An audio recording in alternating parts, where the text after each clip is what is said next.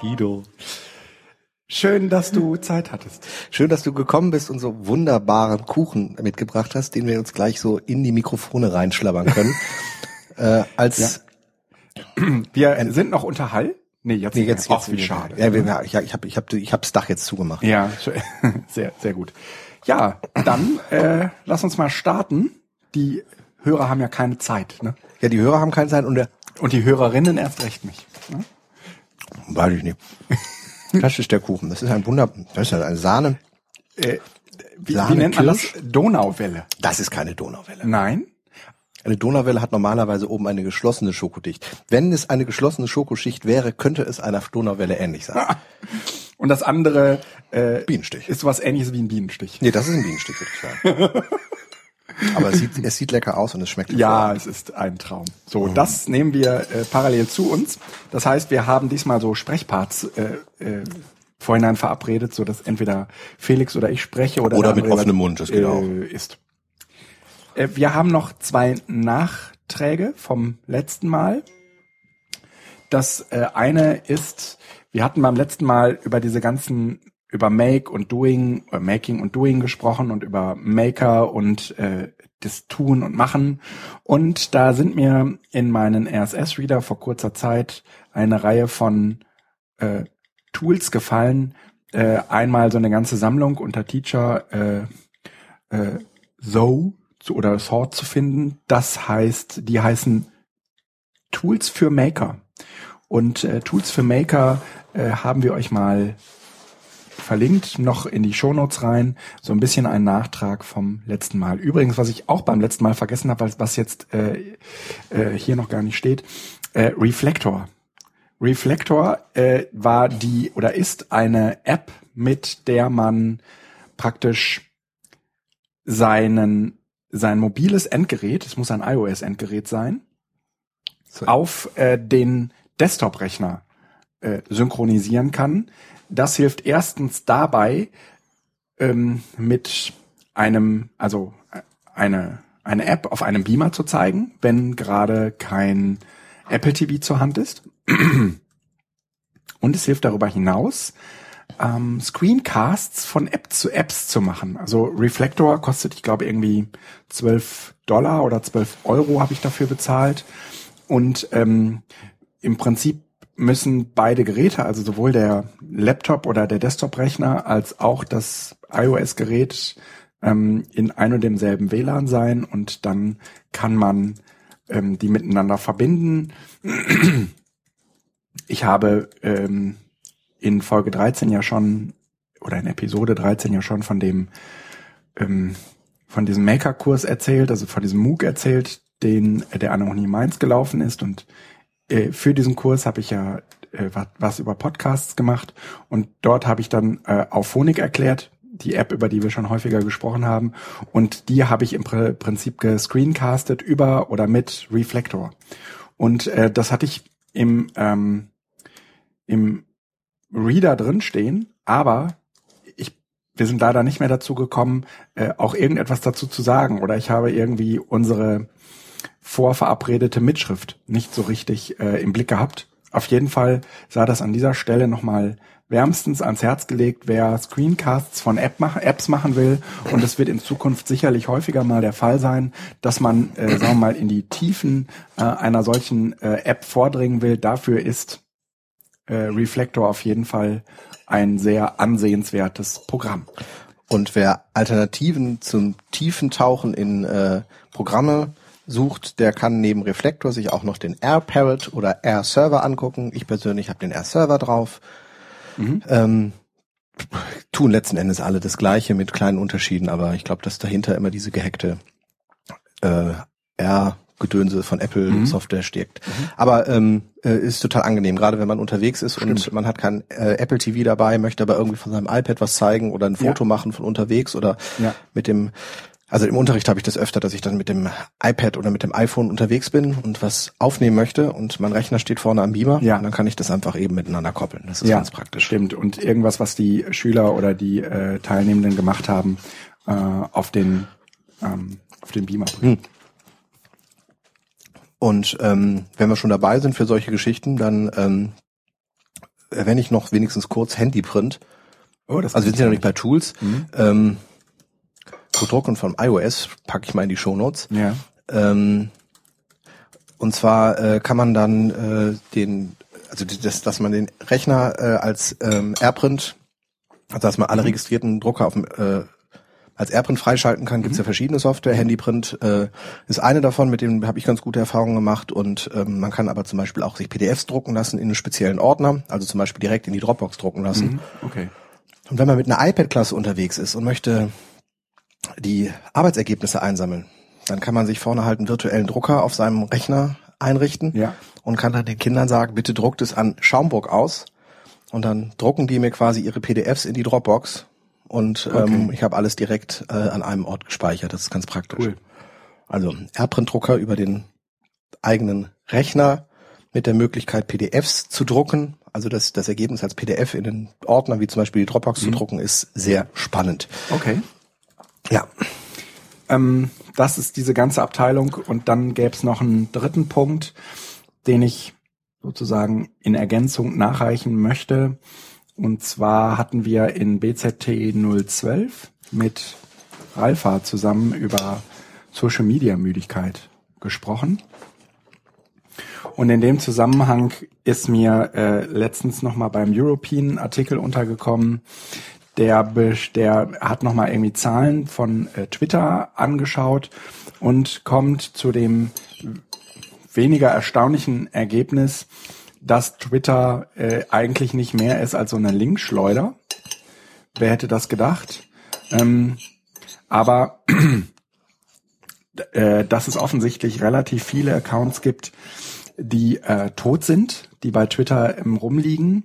Ähm, Twitter selbst sozusagen eigentlich auch nicht mehr die Reichweite hat, die es früher mal, die man früher mal glaubte, die es hätte. Und ähm, die Reichweite hatte es früher ja auch immer nur über die angeschlossenen alten Medien. Ne? ja, Also Ja, ja, ja, ja, also so richtig Reichweite, alles andere ist ja eher, äh, ist ja sowieso eher gefühlt. Ähm, aber es ist eigentlich mehr und auch nicht weniger als für viele nur noch so ein Event-Tool. Ja, also es mag immer noch ähm, gerade, glaube ich, also für uns auch eher so im Edu-Bereich so ein paar Leute geben, die das noch benutzen. Aber äh, wir unterhielten uns ja auch schon darüber, dass relativ viele mittlerweile umgestiegen sind auf irgendwelche Messenger Mhm. und die stattdessen nutzen. Und äh, jetzt gab es irgendwie diese Twitter-Zahlen. Wir haben den Artikel, wie gesagt, nochmal in die Show Notes gepackt, äh, der auch nochmal das Gleiche im Prinzip äh, sagt und äh, unsere Überlegungen aus BZT 12 unterstützt. Ja. und Leitwölfe zum ähm, Wort kommen lässt. Also immerhin Ja, sagt MS Pro, dass seine Timeline gekippt sei ja, und dass eigentlich äh, Facebook ja, immer relevanter wird, ja. weil es Ja. halt dann doch irgendwie dies, dieser Walled Garden ist, um den man nicht drum herum kommt.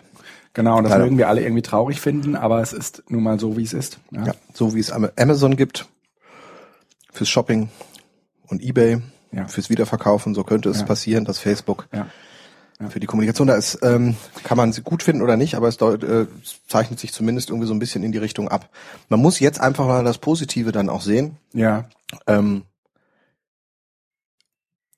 ja, vielleicht auch Was, was ist denn daran positiv? Nein, Genau. ich, äh, ich, ich wir finde, ich fand es sehr, sehr spannend, weil ich mich daran erinnerte, als ich das jetzt gerade las, ähm, dass es einen Aufschrei gegeben hat, ähm, als äh, Christopher Lauer, aka Schmidtlab, ähm, in, ich weiß nicht, in der FAZ oder irgendwie sowas, Süddeutschen, in irgendeiner Zeitschrift bekannt gegeben hat, dass er von Twitter sich verabschieden würde. Naja, das hat er ja irgendwie äh, nach einem seiner letzten. Ja, er hat das Ja. wieder relativiert. Er nutzt das jetzt als Linkschleuder auch oder sowas, Ja, aber ja, ja. Ähm, damit waren die, war er quasi fortschrittlich. Damit hat er quasi hervor, äh, vorausgeahnt, was, was die Geschichte sein wird. Mhm. Und ähm, vielleicht ist ja auch der Untergang und die, die Selbstzerstörung der Piraten nur der erste Schritt äh, zu einer neuen Form der Demokratie, in dem die Parteien keine Rolle mehr spielen. Also auch da sind sie einfach fortschrittlich oder so. Ich Ja. weiß es nicht. Ja. Aber ähm, es zeigt zumindest, dass die Piraten ähm, fortschrittlich sein können. Äh, ja, und äh, es zeigt eben auch, dass äh, Kommunikation sich ändert Ja. und dass äh, die ganzen äh, Twitter-Ritter, die Twitter-Ritter, äh, die Weisheit nicht gefressen haben. Also das, ähm, das mag irgendwie zukünftig eine Nische werden, wenn es die nicht eh schon immer war. Twitter war immer schon eine Nische. Vor kurzem ist meine Mutter auf, hat meine Mutter mich auf Twitter verfolgt und äh, ich dachte nur so, oh Gott, das versteht die nie. Ja? Äh, und daran, da ist eben auch total viel dran. Leute, die heute irgendwie zum ersten Mal Twitter sehen, ähm, weil es zum x-ten Mal in den, ja. ja, in den Nachrichten äh, irgendeine Meldung gab, zu denen, bei der Twitter der Auslöser war, die werden relativ schnell feststellen, oh Gott, das versteht doch kein Mensch, ja. Wie hatte Antje Schrupp das so schön gesagt? Das ist, Twitter ist so ein bisschen wie, du kommst auf eine Party, die schon irgendwie Voll fünf läuft, Stunden ja. läuft Ja.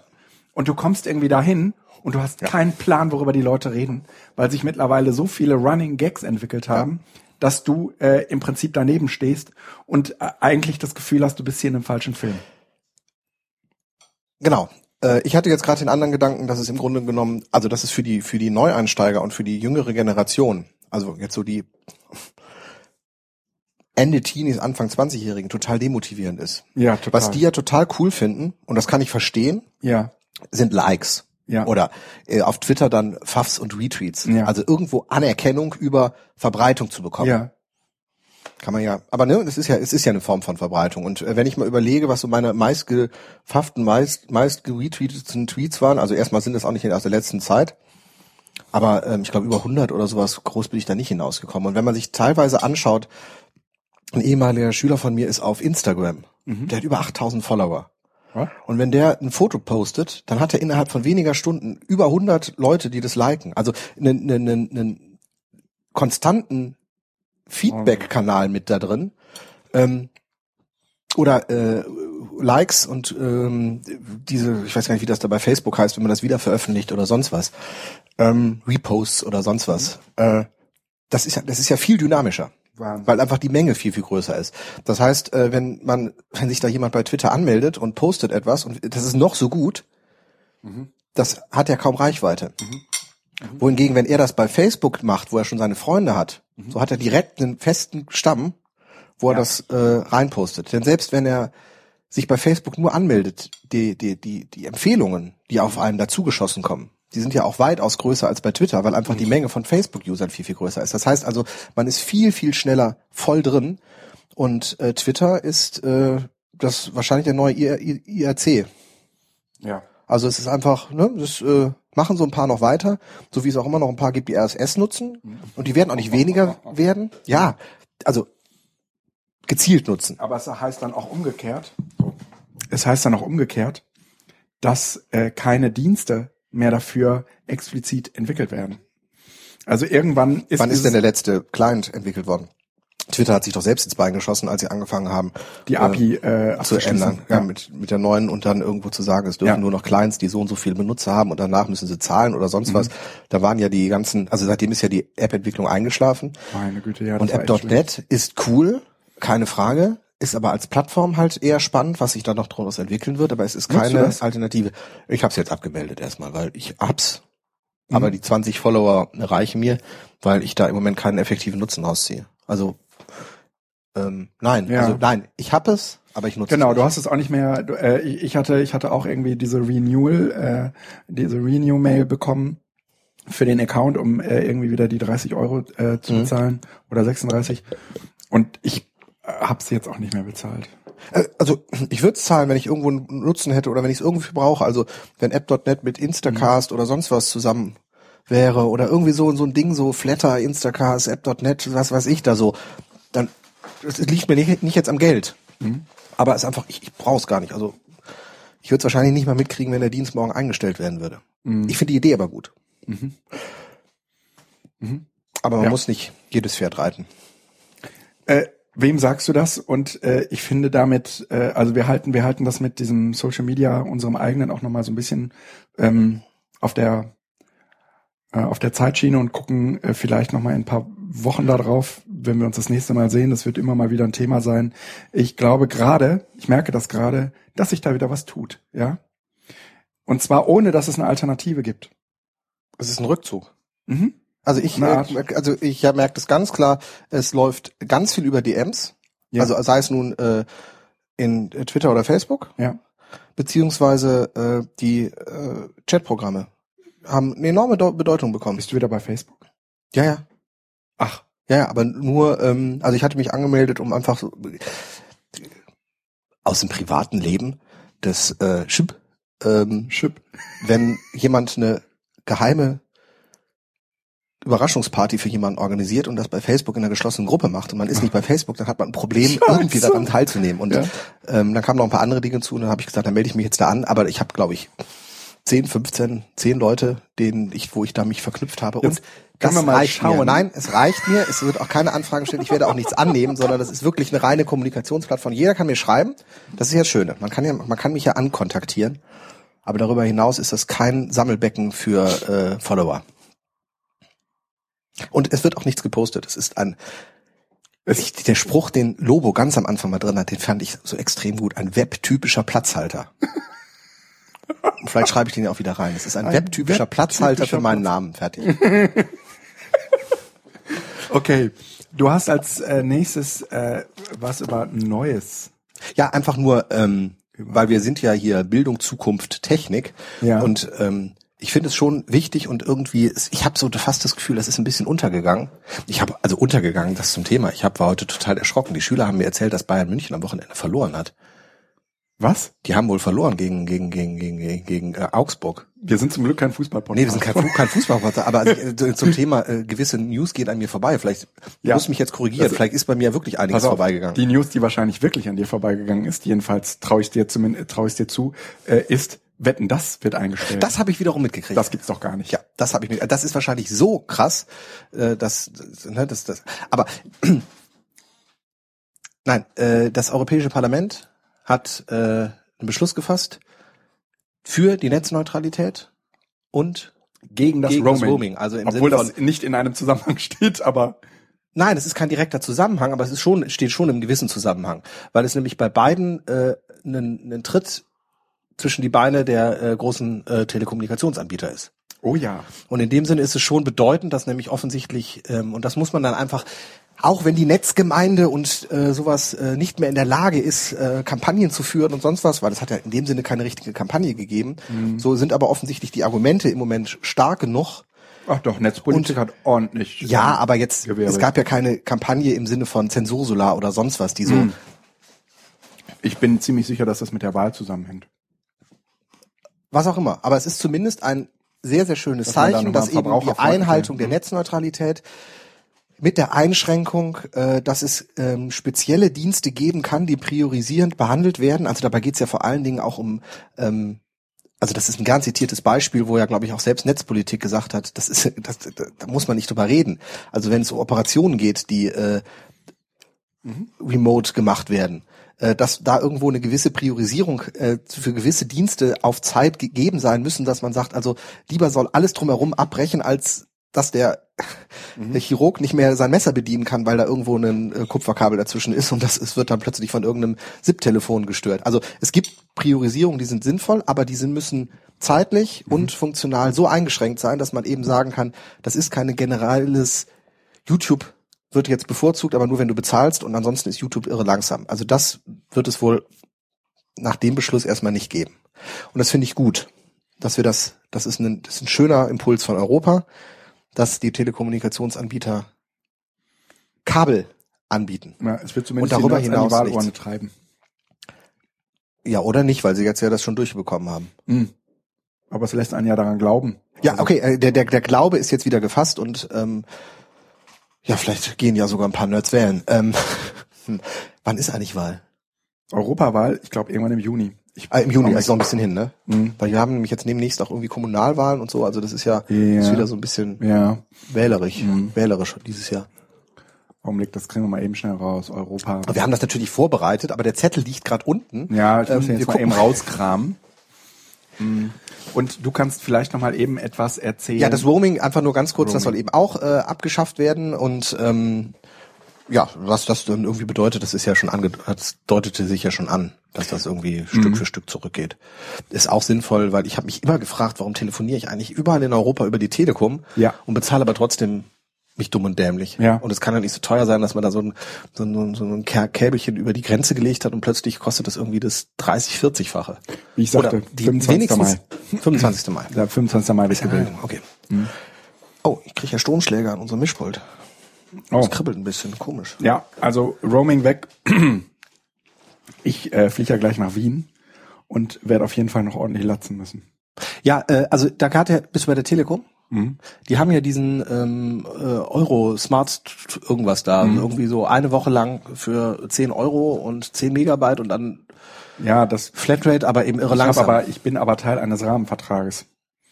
Und der ist nicht gerade auf die internationale gewerkschaftliche Arbeit ausgerichtet. ah, Gewerkschaften, okay, alles klar. Ich liebe die Freiheit. Ja, da, ne, da geht's, da geht's äh, eher darum, äh, gemeinsam sind wir stark, deswegen ist das ja auch ein Rahmenvertrag. Und ähm, da werden dann Du musst dich jetzt nirgendwo reinreden, wo du dich am Ende nicht mehr rausbewegen kannst. Doch, doch, das geht schon. Und das hat halt irgendwie zur Folge, dass man äh, offensichtlich versucht, das Maximum rauszuholen, aber natürlich auch in Verhandlungen mit der ähm, Telekom, das äh, hin und wieder sagen muss, okay, und dafür kriegt ihr, hm, hm. und äh, da ist das Roaming offensichtlich auf der Strecke geblieben. Schön ist jetzt natürlich, wenn das Roaming wegfällt, äh, über kurz oder lang, ähm, dass es in dem Rahmenvertrag ja nicht aufge äh, ähm, aufrechterhalten werden kann. Da gibt's ja diese sogenannten salvatorischen Klauseln für. Naja, die dann am Du wirst Ende schon Internet haben in Wien. ich, ich werde, ich werde Internet haben, alles andere wäre auch ein Skandal. Ähm, und ich gehe davon aus, dass äh, über kurz oder lang äh, es auch in meinem Rahmenvertrag keinen Unterschied mehr macht, ob ich in Deutschland oder Österreich bin. Und man muss ja sagen, die Österreicher haben so ein perfektes Handynetz. Die haben ja die, die, die mit die besten Tarife in Europa. Wahrscheinlich kriegst du da für 10 Euro 5 Gigabyte äh, Flatrate, Ja, irgendwas Gedönse. Ähm, Ja, aber ich brauche ja irgendwie so ein Kärtchen, was in so ein ja und? iPhone Kannst du reinpasst. doch reinpassen. Oder hast du nur SIM-Locktes? Äh, nee, ich habe kein Ja, gesimlocktes, also dann gehst du aber einfach in den Laden und sagst, ich hätte gerne Nano-SIM. ist das noch eine Nano-SIM? Ja. Ja? Ja. Okay. Ich dachte, es wäre noch kleiner als Nein. Nano.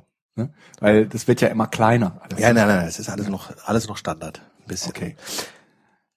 Ja, äh, wir haben den 7. April, inzwischen haben wir uns ein wenig äh, erholt. Mhm. Äh, bist du reingelegt worden? Ja, ich bin dermaßen reingelegt worden. Das ist so scheiße. Weil ich noch nicht mal gemerkt habe, dass ich reingelegt worden bin. Das ist ja Sinn und Zweck der Geschichte. Aber Ja. dann vergisst man plötzlich doch, dass der 1. April ist und denkt, nee, das muss nicht sein. Nee, eben bei Apple ist ja auch am 1. April gegründet worden und das war ja auch keine Verarschung. Also es könnte ja doch was Echtes dabei sein. Naja, bei mir war es eher so, dass es sich am 2. April erst auflöste. Ja? Oder es war der 5. oder so. Ich habe erst wesentlich später gemerkt, dass ich verarscht wurde. Oh, okay. Ja, ja. Und, wo war es? Bei Wartenberg. Philipp Wartenberg hat mich aufs Kreuz gelegt. Er hat irgendwie, Uns alle. Er hat irgendwie ein Bild gepostet und er ist offensichtlich in einer Zeit geboren worden, äh, wo irgendwie die Bilder, die man machte, sich nicht von denen unterscheidet, die man heute irgendwie aus Krankenhäusern per Handy rumschickt. Ja, das sind diese Ende, also 70er, 77, 79, der müsste auch irgendwo so in dieser Zeit sein und die sehen halt genauso aus wie Instagram-Fotos auf äh, 1977. Hier gibt's ja sogar den Filter. Brutal. Ja, genau, ja, brutal. So, und ich habe auf jeden Fall gedacht, okay, Wartenberg ist Vater geworden. Ich wusste auch, dass sich da irgendwie was anbahnt.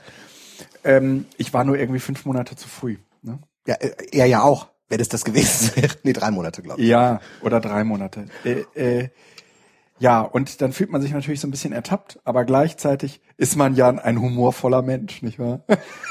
Aber das äh, war sehr schön, wie sie dann plötzlich alle gratuliert haben, auch unter seinem Foto. Ja, Und irgendwann dann so, ja, hat er ein Double-Selfie gemacht. ja, Äh, ja, und und und äh, Facebook auf eine gewisse Art und Weise sich natürlich auch irgendwie selbst entlarvt hat, weil es irgendwie zeigte, Du eigentlich hast es auf Facebook gesehen. ja, ja, genau. Eigentlich, Ah, ist eigentlich ist ja sozusagen zu sagen, dass man Vater geworden ist und das erste Foto von seinem Baby zu posten auf Facebook nichts Ungewöhnliches.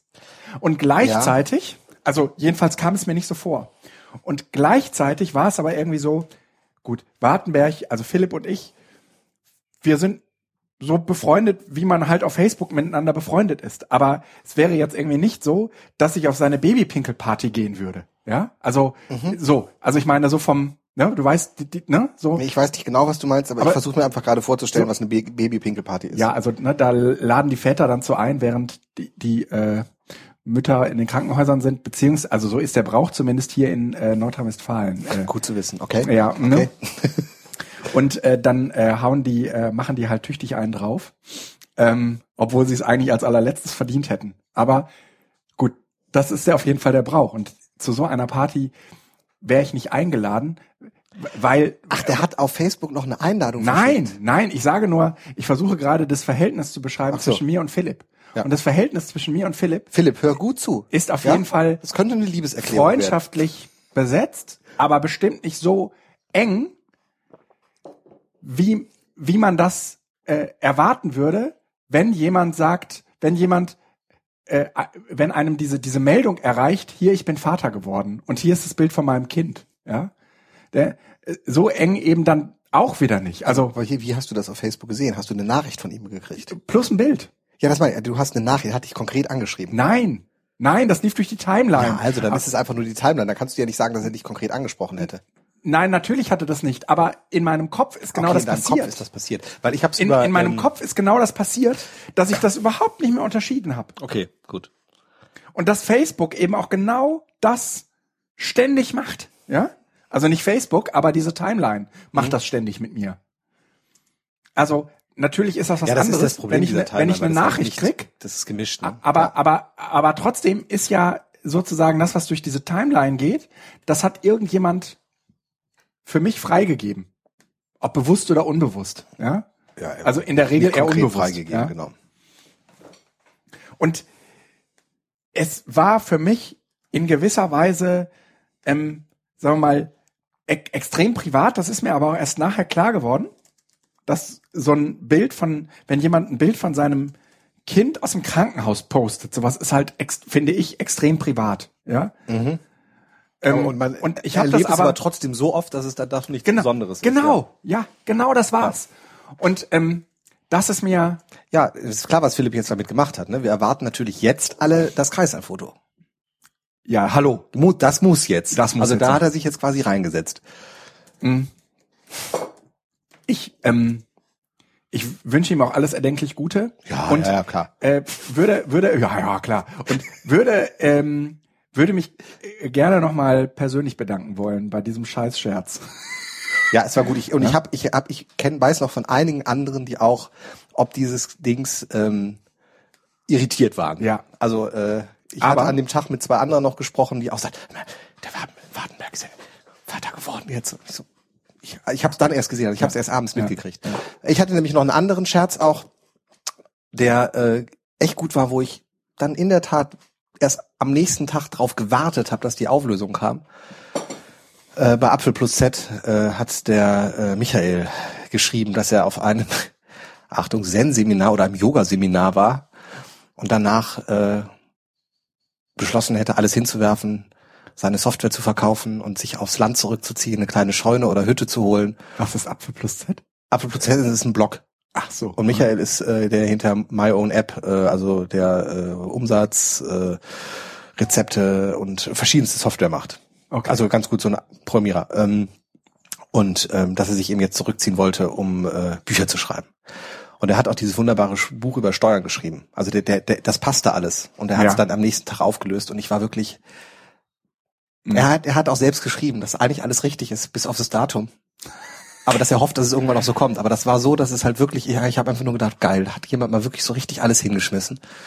Ähm, ich finde das ja immer so ein bisschen sowas Romantisierendes, ne? Wenn jemand so sagt, so, pass mal auf, ich, mache jetzt mal ich steige neu. aus. Ich steige ja. aus. Ja, ja. ja, Das ja. finde ich, finde ich, finde ich toll. Also leider, Michael ist nicht ganz ausgestiegen, sondern hat uns nur an der Nase herumgeführt, aber äh, ich würde es ihm wünschen, dass er es irgendwann schafft. Weil das möchte er, das hat er auch geschrieben. Aber das waren zumindest so zwei Dinge an dem 1. April, wo ich einfach wirklich gedacht habe, nee, das ist jetzt äh, die anderen Dinge waren ja teilweise echt schlecht. Ja, die das, waren das, echt das, schlecht. die waren gut, die waren gut, weil die unerwartet waren. Ja. Ja, und die waren auch, sagen wir mal, persönlich genug, dass man zumindest irgendwie das Gefühl hatte, das kann stimmen. Mhm. Also zumindest habe ich das nicht mit dem 1. April in Verbindung gebracht, Genau. obwohl man natürlich relativ ähm, skeptisch ist am 1. April. Ne? Skeptischer als sonst. Äh, Felix, du hast äh, Ja. mit Jöran zusammen ein White Paper. Ja. Ähm, nicht am 1. Was April denn für ein veröffentlicht. White Paper? Was ist ein, weiß, ein, ein weißes Papier? Das habe ich eben in der Übersetzung gesehen. Ein, ein Weißpapier. Ein Weißpapier. Auf, als PDF aber nur, oder? Nein, und das ist eben das Schöne dieses Mal. Ähm, also, ähm, wir haben ja 2012 äh, ein White Paper über OER gemacht, noch mit der Miriam zusammen, ähm, einfach weil das so die, die, dieser Einstieg über den Schultrojaner war und dann merkte man plötzlich, oh, da tut sich was, aber irgendwie hatte Deutschland bisher noch nichts auf die Beine, Beine gekriegt und wir haben das mal so versucht festzuhalten, was bis dahin passiert ist.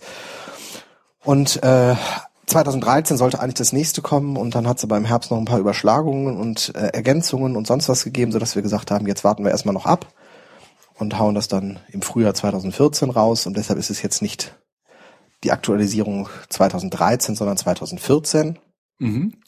und ähm, im Grunde genommen das Ganze äh, auf den aktuellen Stand gebracht. Also ich genau das Ganze jetzt zu erzählen, ich glaube, da kann man einfach mal reingucken, aber äh, sowohl was Initiativen von Wikimedia über äh, die ganzen ähm, Ich habe das gesehen. Sammelbörsen und sonst was. Habt, Also das ist ja irgendwie so eine Prezi gemacht. Das, das hat mir zumindest irgendwie mal so einen Schnellüberblick gegeben. Genau. Ja? Und Ah. ähm, die äh, verschiedenen Landesparlamente haben sich damit beschäftigt. Also es hat sich einiges getan. Ja. Das muss man einfach sagen. Für eine Open, also so, so wie auch Open Data ist es halt mit Open Educational Resources ein weiterer Baustein. Und man muss einfach sagen, dass es da eine gewisse äh, einen gewissen Platz auf den Agendas äh, der der politischen äh, Mandatsträger gibt, die befassen sich damit. Und das haben wir einfach zusammengefasst. Und das Schöne ist, dass es dieses Mal also äh, ein wirklich formatiertes Dokument ist, was auch die ISBN-Nummer sogar hat. Es wird Nee. gedruckt. Ja, es hat eine ISBN-Nummer. Und ähm, wir haben ähm, eine, ähm, oder vielmehr Jöran hat äh, eine Webseite auch nochmal aufgesetzt, äh, Ja. open-educational-resources.de. wo die Geile Adresse, oder? Ja, es ist so richtig eingängig, ne? Ähm, ähm, wo die ähm, wichtigsten Infos auch nochmal zusammengefasst sind aus dem White Paper und ein bisschen grafisch aufgearbeitet. Ähm, Ja. Wer also nochmal so den Stand haben möchte, ähm, so einfach ohne Anspruch auf Vollständigkeit, aber ich glaube, das Wichtigste, die wichtigsten Tendenzen haben wir abgefasst, ähm, daher kann da mal einen Blick reinwerfen. Also ich habe mitgearbeitet, ich stehe damit als Autor drin. Ähm, ich stehe gerne, dass die Hauptarbeit da schon von Joran äh, gemacht worden ist. Also Okay. Kapitel überarbeitet und sonst was habe ich gemacht, eins geschrieben und so, aber das ist schon, äh, aber es spielt ja auch keine Rolle. Ähm, das Cool. war äh, auf jeden Fall nochmal ein Kraftakt, so Glaube ich. im Herbst und dann wollten wir es abgeben und dann Ja. haben wir es im Frühjahr nochmal gemacht. Warst du bei irgendwelcher, bei irgendeiner Präsentation mit dabei? Nein, das äh, kollidiert leider hier mit äh, schulischen Veranstaltungen, Ja, ähm, ja. AK Unterricht. Ähm, habe ich nicht gemacht. Weil wir sind im Moment so ein kleines Kollegium mit äh, 10, 12 Mann. Und da ist, äh, wenn eine krank ist und dann noch ein zweiter krank wird, dann ist plötzlich 20 Prozent der Belegschaft weg. Ja. Das äh, riskiere ich im Moment nicht und ähm, ich fühle mich da von Jöran auch sehr gut äh, vertreten. Also ich war nicht in Berlin bei der äh, offiziellen Präsentation dabei. Gibt es irgendwelche neuen Entwicklungen, wo du sagen würdest, hier, das war auf je, also das, das äh, hat sich auf jeden Fall so in den letzten ein, zwei Jahren getan. Das ist sehr erwähnenswert. Also es ist in der Aufmerksamkeit angekommen. Ich glaube, es ist nach wie vor, vermag das aber nicht so richtig einzuschätzen, ähm, eher ein Nischenthema äh, in diesem ganzen Unterrichtsmaterialien-Ding. Ja, es ist also ähm, es ist äh, es ist nicht zu einer Graswurzel äh, äh, Entwicklung gekommen. Also es gab ganz viele große Anbieter, die gesagt haben, das sollten die Lehrer jetzt machen und wir bieten hier alles an. Also das das das, das Schulbuch ist ja das Beste. Die haben eine Plattform entwickelt und haben im Grunde genommen alles gemacht. Und dann gibt es aber doch immer wieder nur ein paar, die das machen. Also die dann auch wirklich das Material dafür zur Verfügung stellen. Ähm, aber das ist nicht überraschend. Ja. Also was ich überraschend finde, äh, ist äh, das Verhalten der Schulbuchverlage, Ja. weil ähm, ich glaube, dass die diejenigen sind, die sich äh, bisher so am meisten dabei bewegt haben. ja. weil die gemerkt haben, oh, oh, oh, oh, Achtung, weil es ist, ist ein sehr, ich sag mal, intimes Verhältnis zwischen Schulbuchverlagen und Lehrern Ja. und ähm, die Schulbuchverlage sind sehr daran interessiert, dieses Verhältnis auch positiv zu haben und deshalb Ja. ist diese ganzen, diese ganzen Digitalisierungstendenzen, die sich jetzt in den letzten, im letzten Jahr gezeigt haben, die digitalen Schulbücher, Ja.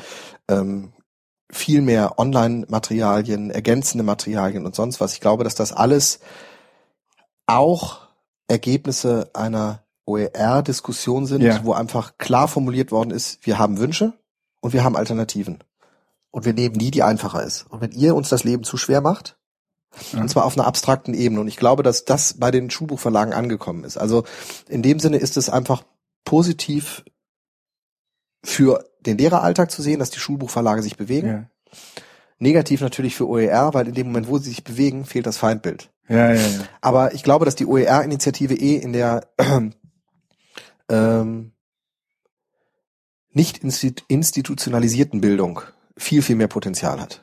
Ja, das glaube ich auch. Und äh, dass ähm, wir in Deutschland einen Blick mit da drauf haben müssen und das auch bespielen müssen und dass ich also als Universität oder als Schule, die Kunden hat, die sich die Schule auswählen können, Mhm. würde ich ganz stark darauf setzen. Schule, ich wähle mir ja meine Kunden nicht aus. Die, es gibt Einzugsgebiete Mhm. für die Schulen und letzten Endes, klar, natürlich wähle ich mir das in einer gewissen Weise aus, aber ich habe keinen freien Wettbewerb.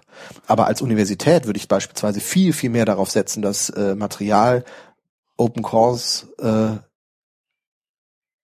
öffentlich gemacht werden, um die Qualität meiner Institution deutlich zu machen. Das Material, was Ja. mit dem gelernt wird, online zu stellen, um deutlich zu machen, das ist das, mit dem wir hier arbeiten. Du kannst es dir auch so nehmen. Aber Ja. wenn du die Menschen dahinter kennenlernen willst und wenn du den Professor mal hören möchtest und wenn du den Professor mal was fragen willst, dann musst du kommen. Und wenn du deine Arbeit bei dem Professor schreibst. Und wenn du das Renommee dieses Professors auch noch unter deiner Arbeit haben möchtest, dann musst du kommen. Ja. Und ähm, von daher glaube ich, dass da, äh, dass das schon ähm, nicht vorbei ist. Aber es ist diversifiziert sich halt. Es, es wird so viel. Äh, Ja. Also es wird auch wahrscheinlich, ich vermute jetzt mal, das ist jetzt mal so in die Luft gesagt, kein, äh, keine neue Auflage des White Papers in dieser Form geben, weil du müsstest dann wirklich äh, da eine richtige Studie, also Ja. ein richtiges, richtiges Forschungsprojekt draus machen, ja. weil ähm, du kannst das irgendwann nicht mehr zusammenfassen. Also äh, Suchbegriffe OER bei Google war früher, hatte ich mir eine Notification. Das heißt, jedes Mal, wenn OER irgendwo genannt worden bis, ist, äh, Ja. bin ich darüber informiert worden und konnte mir das angucken. Das ist inzwischen so viel, das kriegt man nicht mehr hin. Ähm, die Schulbuchverlage haben doch auch äh, irgendwie dieses so ein Forschungsprojekt in die Wege geleitet und haben sich irgendwie OER angeguckt. Ist da irgendwas bei rausgekommen? Nein, die haben sich OER Abge abgesehen, ab, abge abgesehen davon. Die haben sich kostenlose Unterrichtsmaterialien im Internet angeguckt und wollten eine qualitative Richtig. Studie irgendwie darüber machen. Also Richtig. die haben dann noch, stimmt. also das, das lief schon vor. Mhm. Angedreichselt war das schon vor der OER-Debatte und die haben das dann noch oben drauf geflanscht, aber unter Open Education Resources und die Frage, wie laufen die Lizenzen da und sowas. Das ist dann nur sozusagen so ein Add-on gewesen. Eigentlich Ja. ging es einfach um die Verfügbarkeit von äh, digitalem Material im, im Internet. Mhm. Also ähm, diese Studie ist, ja, ich habe auch nichts mehr darüber dann gehört, weil das ist, die haben eine Klatsche so ein bisschen gekriegt, soweit ich das weiß, weil das einfach nicht Open Education Resources war. Ja, weil dafür ja. hätte man erstmal diesen Begriff OER. Fahrwasser, äh, Wir haben sich bewusst in dieses Fahrwasser gesetzt. Also Mhm. das ist bewusst auch in den äh, äh, entweder in NRW, ich glaube, es ist in NRW bewusst mit da reingebracht worden Ja. auch. So als wir, wir, wir kümmern uns ja darum, also im Landtag bei der Expertenanhörung. Aber ähm, äh, die, die, bei der Frage, was ist, wie, wie definiert man denn dann Open Education Resources, was ja immer noch nicht so ne, gesetzt ist? Äh, nee, nee, also das äh, war dann Mhm. schon zu Ende. Das war, äh, ich glaube, die haben sich auch zurückgezogen. Es geht um, um Verfügbarkeit von Material. Wie viel gibt es denn da überhaupt im Internet? Ja. Und dann for Teachers zum DE und sonst was. Und dann Mhm. hat man sich das so ein bisschen angeguckt. Ja, ähm, ich habe irgendwie, also jetzt ist im Mai Bundes, DGB Bundeskongress und da gibt's so unterschiedlich, da werden unterschiedliche Anträge abgestimmt. Es gibt auch einen zum Thema Bildung und da gibt's einen Absatz, der sagt irgendwie, naja, äh, bei kostenlos im Internet ähm, runterzuladendem Material für Lehrer ähm, braucht es eine Art, äh, wie soll man sagen, äh, eine Art Check, welche Materialien davon sind eigentlich geeignet für den Schulunterricht, weil sie unabhängig sind und welche Materialien kommen im Prinzip nicht nur ähm, äh, aus Lobbyorganisationen, sondern haben gleichzeitig eigentlich auch noch den Auftrag, irgendein Thema in der Schule zu besetzen. Und dann hatte ich relativ spontan gesagt, naja, aber ehrlich gesagt, das ist doch Aufgabe der Lehrer, diese Unterscheidung treffen zu müssen. Ähm, ist das nicht eine, Form, eine Frage, also eine Form der Bevormundung, wenn man selbst diese Kompetenz den Lehrern abspricht und sagt, na, das muss jetzt eigentlich nochmal so eine, so eine offizielle Datenbank, die, da muss das alles rein und nur was da drin ist, das könnten die dann auch benutzen und so. Äh, das ist ja eigentlich nichts anderes, als wir das im Schulbuchwesen gerade schon schon vorfinden, ja, wo, äh, sagen wir mal, Schulbücher ja genehmigt werden vom Land und so weiter. Ne? Ähm, und da würde, würde ich, würde mich äh, interessieren, ähm, es, es muss doch mit Sicherheit Akteure geben oder auch Bestrebungen geben von Leuten, die sagen, so wie beispielsweise auch die ähm, na, wie, wie, äh, Uni äh, Duisburg. Ja, Edutex. Edutex, genau. Ähm, die sagen hier, ne, wir sammeln das alles. Da muss es doch eigentlich noch viel, viel mehr Tools geben oder auch Anbieter geben, die sagen, hier, wir stellen dir mal eine Datenbank zusammen. Ja, das machen die. Also das ist ja dann wieder das Problem. Dann stellt man Datenbanken zusammen, aber die müssen ja auch gefüllt und gefüttert werden. Ja, das Material liegt ja da rum. Da muss man ja nur irgendwie drei Leute beauftragen, irgendwie zu recherchieren. Segu, wie heißt, ähm, also es gibt ja verschiedenste mhm. Anbieter, die das eben auch fachlich dann machen. Für Religion gibt es das mhm. Angebot, für Geschichte gibt es das Angebot. Aber ähm, es ist ja letzten Endes immer irgendwie, das Kuratieren funktioniert halt nicht. Beziehungsweise, also, wir kommen jetzt voll in die Diskussion dann rein. Da muss man ein bisschen jetzt Entschuldigung, aber nein, nein, das ist gut. Ist ja ein also, Podcast. Also, ähm, Im klassischen Sinne, wie wir das im Schulbuch hatten, in einem, auf, äh, in einem alten Medium, was halt einen ganz engen redaktionellen Prozess durchlaufen hat und ähm, sehr starr dann auch war. Mhm. Äh, da funktionierte das. Das heißt, da konnte man sozusagen eine, eine, an irgendeinem Punkt eine, eine Eingangskontrolle machen ja. auch staatlich äh, beaufsichtigt, so dass man sagen konnte, okay, hier findet sich jetzt äh, kein Material, was äh, Lobbyismus ist, es sei denn, der Lobbyismus hat die Politik bestochen, aber dann ist es ja auch okay. Äh, oder ähm, Was? ja, aber in, im Sinne von für den Kontrolleur. Ja, ja. Ne? Ähm, oder ähm, was irgendwie äh, der, der rechtsstaatliche Grundordnung äh, in Frage stellt. Ja. Das ist ja dann auch noch ein wichtiger Punkt gewesen, gerade im Nachkriegsdeutschland. Ähm, so, das ging beim Buch. Und eigentlich sind wir ja vom Buch weg, weil nämlich genau diese Beschränkung des Materials für den Lehrer oder für den Unterricht oder für den Lernweg ein Problem ist. Mhm. Und in dem Sinne ist die gibt es nur zwei Lösungen. Entweder man sagt, es darf in der Schule nur eingesetzt werden, auf dem der TÜV einen Stempel gelegt hat. Das wird es aber nicht geben. Mhm.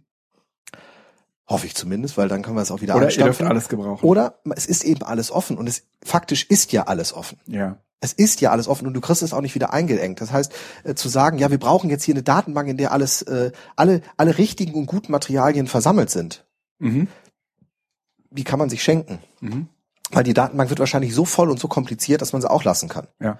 Das heißt, letzten Endes muss man einfach das, was man als, ja, das Wort habe ich lange nicht mehr gehört, wir haben es auch lange nicht mehr verwendet, Medienkompetenz äh, Kompetenz, äh, bezeichnen. Politik hat gerade eine Reihe dazu gemacht. Okay. Mhm. Ähm, auch dem Lehrer haben äh, Quellenkritik, die er einfach anlegt und äh, mhm. eine gewisse ja, Kompetenz in der Auswahl des Materials, was dann immer situationsbezogen ist. Kann ja sogar Lobbymaterial sein, um einfach mal genau diesen diesen Bruch auch zu haben. Ja. Guck mal, was jetzt hier plötzlich äh, formuliert wird und es äh, entspricht das euren Erfahrungen beispielsweise, was Fischerei oder sonst was angeht. Da gibt's tolle Materialien, wo man denkt, hä, Weltmeere sind nicht überfischt, das ist alles nachhaltig und sonst was.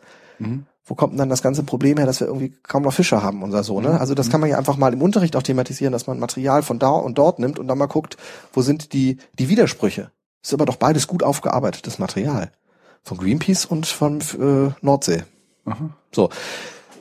Was kann der Lehrer ja bewusst machen? Also von daher ist dieser, diese Bestrebungen nach ähm, Qualität und Kontrolle. Äh, Kennst du Lehrer, die auf so eine Idee kommen oder Lehrerinnen, die auf so eine Idee kommen? Ja, doch schon. Aber ja, das, okay. das ist jetzt nicht die Regel, aber das, kann man ja machen. Es ging ja einfach nur darum, dass es, dass sowas möglich ja. ist und dass eben, wenn man dann sagt, es, es wird nur zertifiziertes Material verwendet, das Das, das entspricht nicht dem Lernen, entspricht nicht dem Web und dem digitalen Medium.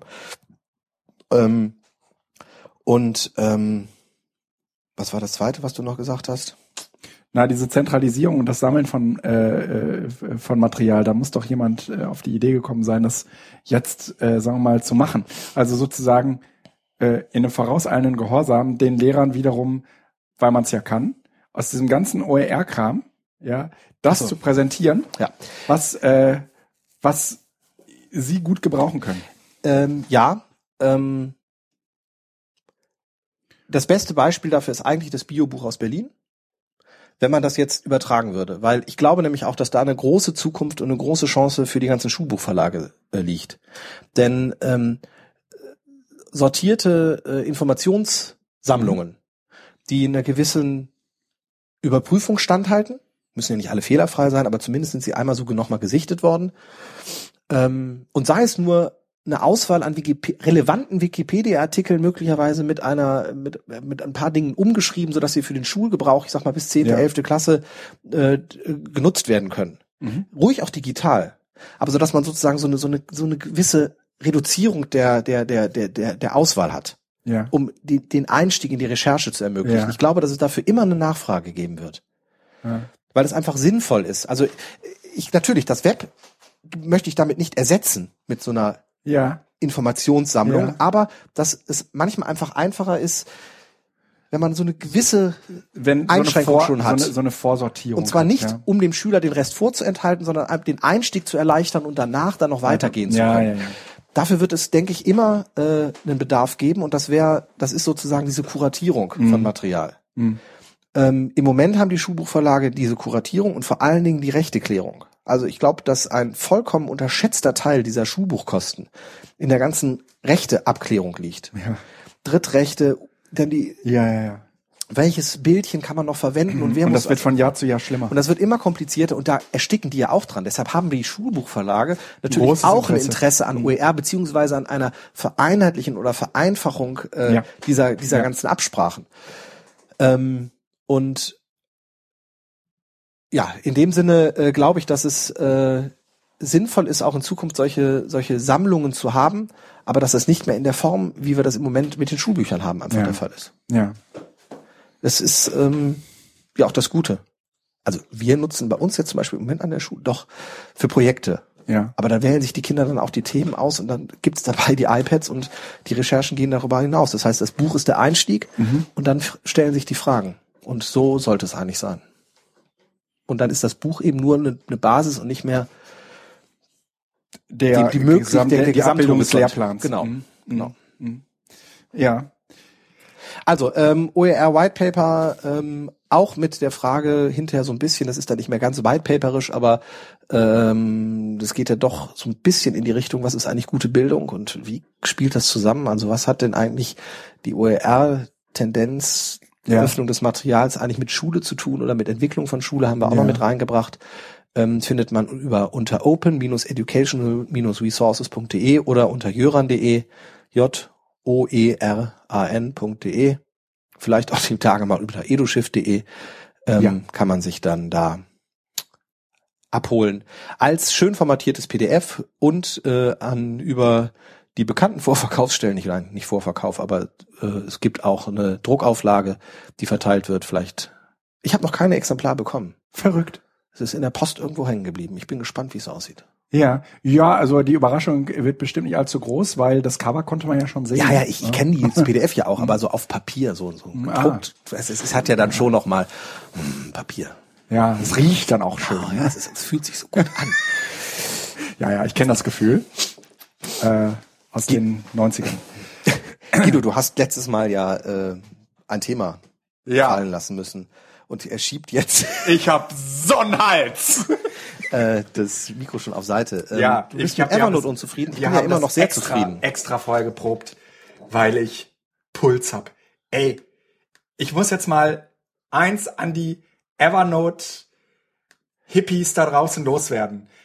Ihr seid fantastisch da drin oder Evernote ist fantastisch da drin, irgendwie dieses Wissen zusammen zu sammeln. Aber hey, äh, man muss es finden können. Und diese Maledeite? Suche auf Evernote geht Dies. gar nicht. Das ist doch inzwischen sogar eine, Ich krieg jedes Mal einen. Kotzreiz, wenn ich die benutzen muss, äh, warum denn? weil ich nix finde. Ja, das liegt aber doch sicherlich, wa, wa, was suchst du denn? Was?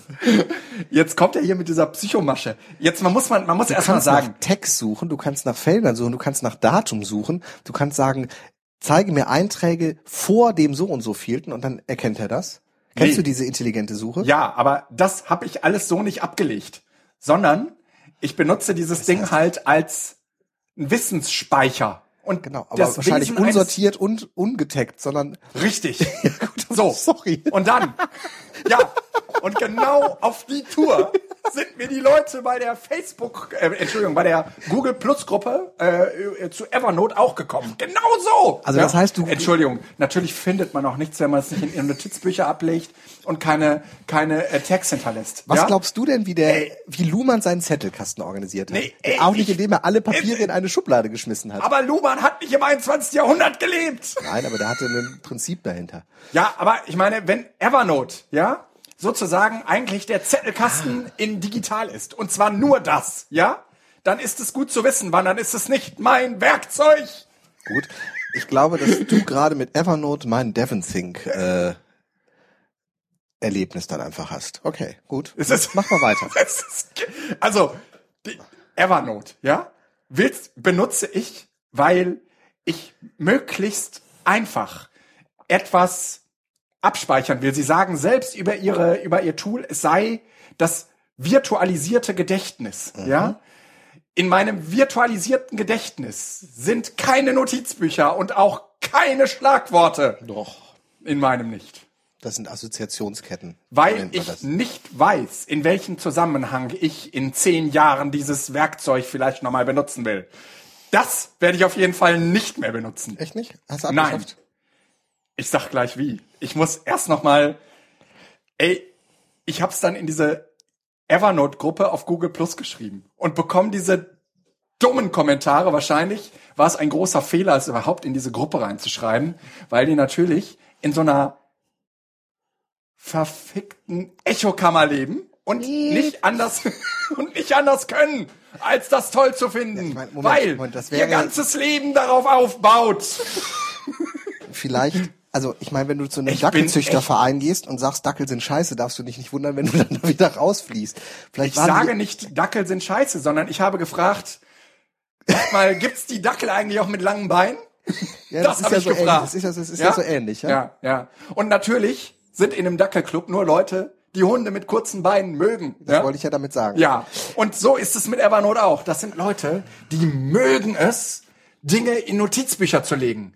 Ich bin ein großer Freund der Volltextsuche. Ein, was heißt? Aber das hast du doch drin, Volltextsuche. Das ist sogar Ja, doch aber Besuch ganz sogar ehrlich, diese. Volltextsuche ist voll für'n Arsch. Die funktioniert nicht. Warum nicht? Ich habe, so jetzt komme ich zu dem Auslöser. Ich nehme jetzt mal irgendeinen Text aus irgendeinem PDF-Dokument.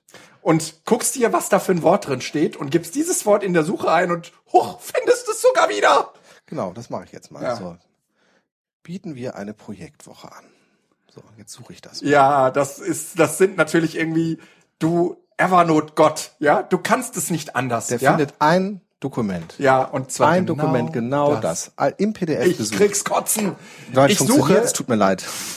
ich suche äh, zum, also erstens, was mir in Evernote immer schon gefehlt hat, deswegen habe ich äh, äh, irgendwann früher mal so ein Tool vorgestellt, das in Evernote, wenn ich einen Text lese, sozusagen die wichtigen Textstellen markiert. Mhm. Im PDF kannst du das ja inzwischen gut machen und er zeigt dir dann sogar die markierten Textstellen über den PDF nochmal extra an. Oh, das ist schön. Aber ich will das so wie bei Digo, um es mal klar zu sagen. Ja, aber Tigo ist ja schon wieder nur ein Bookmark-Server. Richtig, Das und ja mehr brauche ich offensichtlich nicht. Aber ich habe für diese Erkenntnis knappe drei Jahre gebraucht. Und äh, jetzt bin ich nach Digo gegangen und bin ein glücklicher Mensch. Jedenfalls für den Moment. Ja? Für den Moment, weil da fehlt mir nämlich was anderes dann. Aber okay. Was fehlt mir denn bei, ihm- bei, bei, bei äh, Digo? Zum Beispiel das PDF. Ja, das fehlt mir. Das stimmt. Aber ganz ehrlich, ähm, Das PDF, Oder der, die Notiz, die man selbst schreiben Kindle? kann. das geht. Allerdings nicht mit digital, mit, ähm, ähm, mit, mit mobilen Geräten, wo wir zur nächsten Seuche kommen. Ja? Also ich habe also Das- ich, ich hab das ja alles durch. Äh, deshalb, ich kann das verstehen, aber ich bin dann am Ende bei Evernote gelandet und habe gesagt, Texte, Texte im, im Internet, die will ich gar nicht markieren. Die kommen nach Instapaper und die like ich. Und dann suche ich sie im Zweifel da. Da habe ich die Volltextsuche, ja. Naja, gut, aber, Aber stimmt, du warst eh der, der bei Evernote alles reingeschmissen hat, ne? alles. Alles. Alles, ja. Ich hatte Okay, das hab ich nie gemacht. über FTTT ist so weit automatisiert, dass ich musste nur husten und es ist bei Evernote gespeichert worden. Gut, und das heißt, wenn du dann nach Husten suchtest, hast du natürlich 20.000 Einträge gekriegt Ja. und wusstest aber nicht Genau. mehr, welches der relevante war, weil du halt ohne die Kriterien von Relevanz einfach immer alles reingeschmissen hast. Genau. Ja, das ist natürlich ein Problem.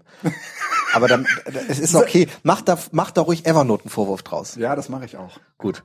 Das hilft deinem Selbstkonzept, löst aber das Problem nicht nachhaltig, aber es hilft erstmal deinem Selbstkonzept. Ja, äh, geht. Ich bin jetzt Und wenn du in Zukunft dann überlegst, muss ich denn das sichern und ist es möglicherweise Relevanz oder zumindest hat es den Anschein einer möglichen Relevanz in der Zukunft, das kann ja auch Ja. sein, aber es gibt ja viele Dinge, wo du weißt, die sind alle nicht relevant.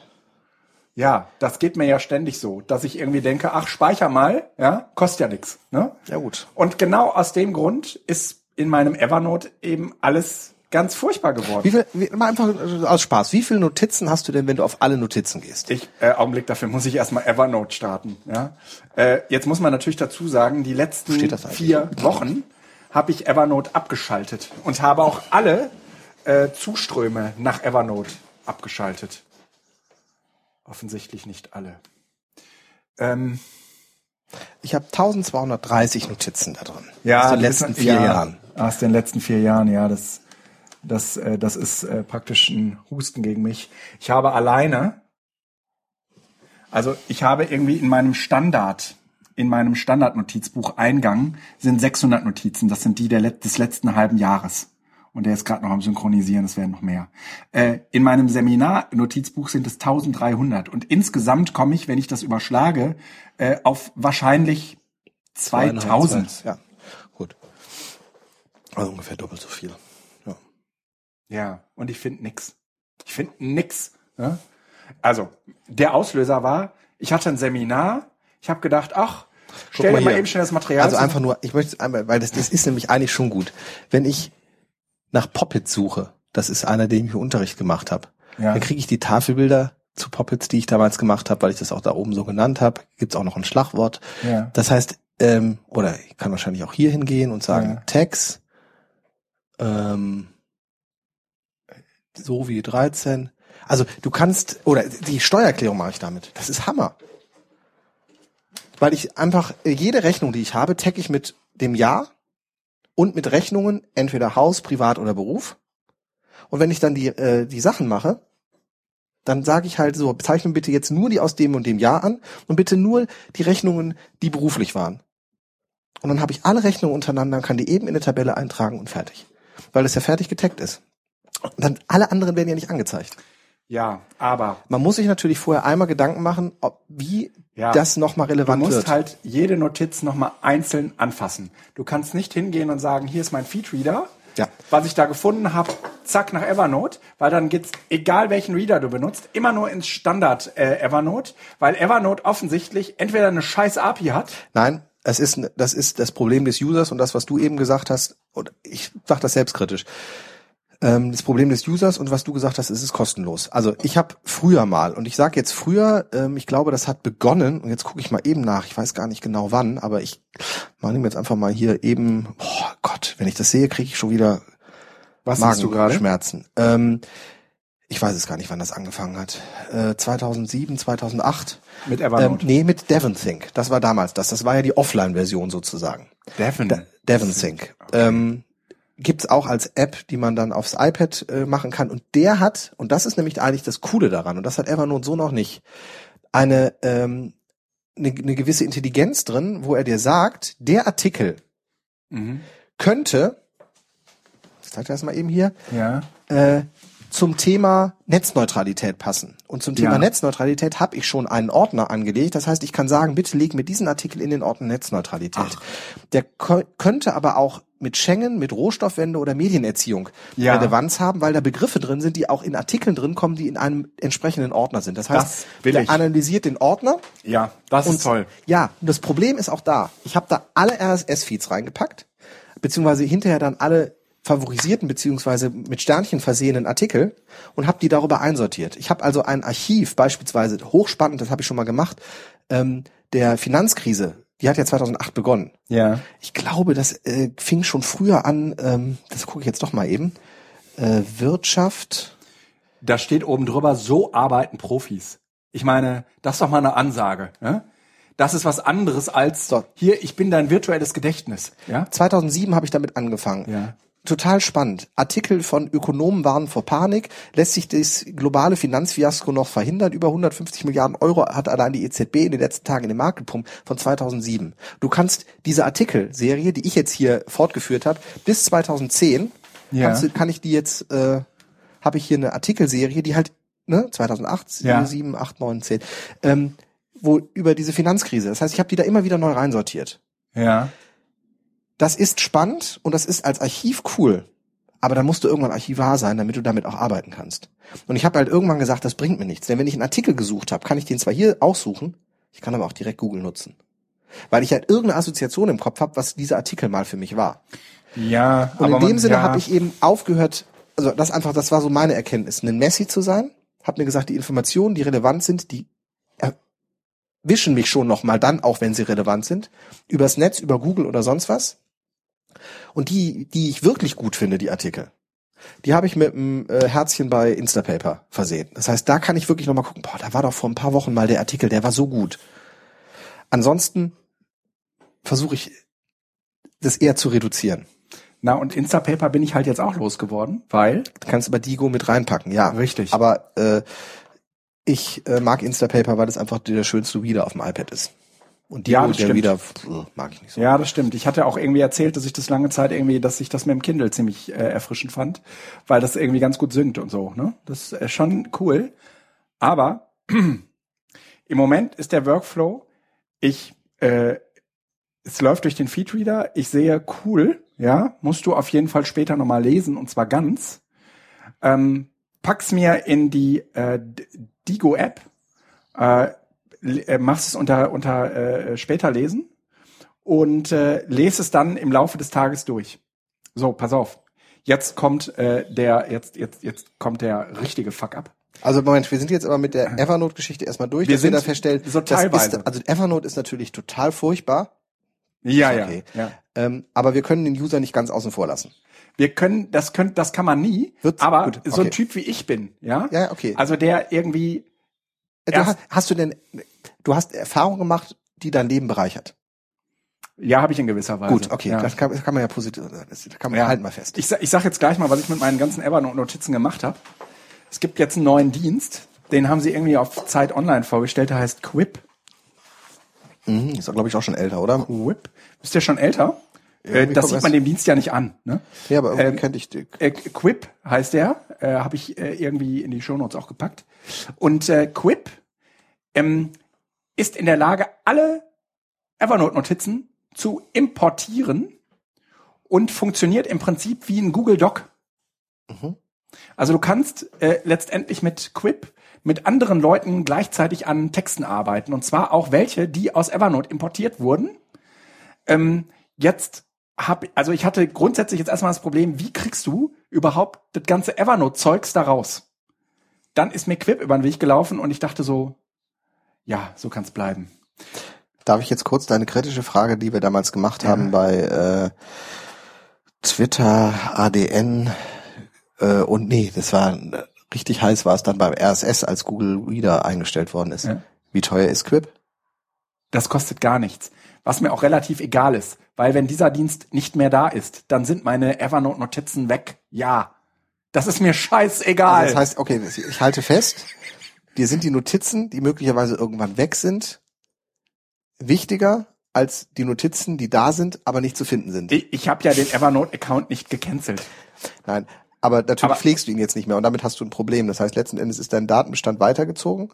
Und also ich, nein, ich frage einfach nur, wenn, Aus ich's, krieg ich's auch nicht raus. wer steckt dahinter und ähm, wer, wie finanzieren die sich? ich habe keine Ahnung, aber es sind ja eh nur Also Links. unkritisch angenommen. Ich, ich habe das total unkritisch einfach da rein Aus Frust. gepackt. Ja, okay. Genau, weil da nur Links drin sind, nur. Oh Mann, ey, ich habe es zweimal importiert. Und Jetzt hat er doppelt so viel. jetzt, Jetzt doch schon. Ja, ich, und Aber ja irgendwie schlimm. dieses scheiß Quip kann doch nicht mal irgendwie sehen, oh, den gibt's ja schon, ne? Was überhaupt nichts ausmacht, weil es ist ja immer noch bei du kannst ja alles löschen ja, und nochmal neu importieren. Ja. Genau, ich kann den ganzen Ordner löschen. Das ist eine super Idee. Das mache ich jetzt gerade mal. Dauerhaft löschen. So, ich habe halt nur überlegt, wie kriegst du das Zeug da raus? Und dabei bin ich über Quip gestolpert. Quip ist eigentlich ganz cool, weil man nämlich irgendwie gleichzeitig irgendwie an Dateien arbeiten kann, was man in Google Doc auch machen kann. Aber man kann das auf jeden Fall irgendwie vernünftig auf dem iPad und auf äh, äh, mobilen Geräten machen. Ja, das ist nach wie vor die Strafe. Okay, äh, okay, dann, dann bestraf dich. Ist gut. Ja. Du kannst auch ruhig mal sagen, dass ich das alles vollkommen falsch sehe. Das ist, Nee, äh, das siehst du ja nicht falsch. Das siehst du ja so, wie du das siehst. Und das ist ja auch gut so, wie du Oh das siehst. Gott. Ähm, ich ist nein, es ist einfach äh, ja, Ja. Ähm, die Frage, wie man halt mit diesen Tool, Tools umgeht. Das ist so, glaube ich, wie wenn man sich beschwert, dass äh, für lange Diskussionen Twitter doch nicht das Richtige ist. Und in dem Sinne, Ja. Evernote hat immer, und das ist auch in der Tat, also das ist wirklich ein Problem von denen. Also auch was die als ihre Marketinggeschichte machen. Wenn die ihren Snapscan vorstellen, sie können alles ruckzuck einscannen äh, und dann schmeißen die wirklich alles da rein.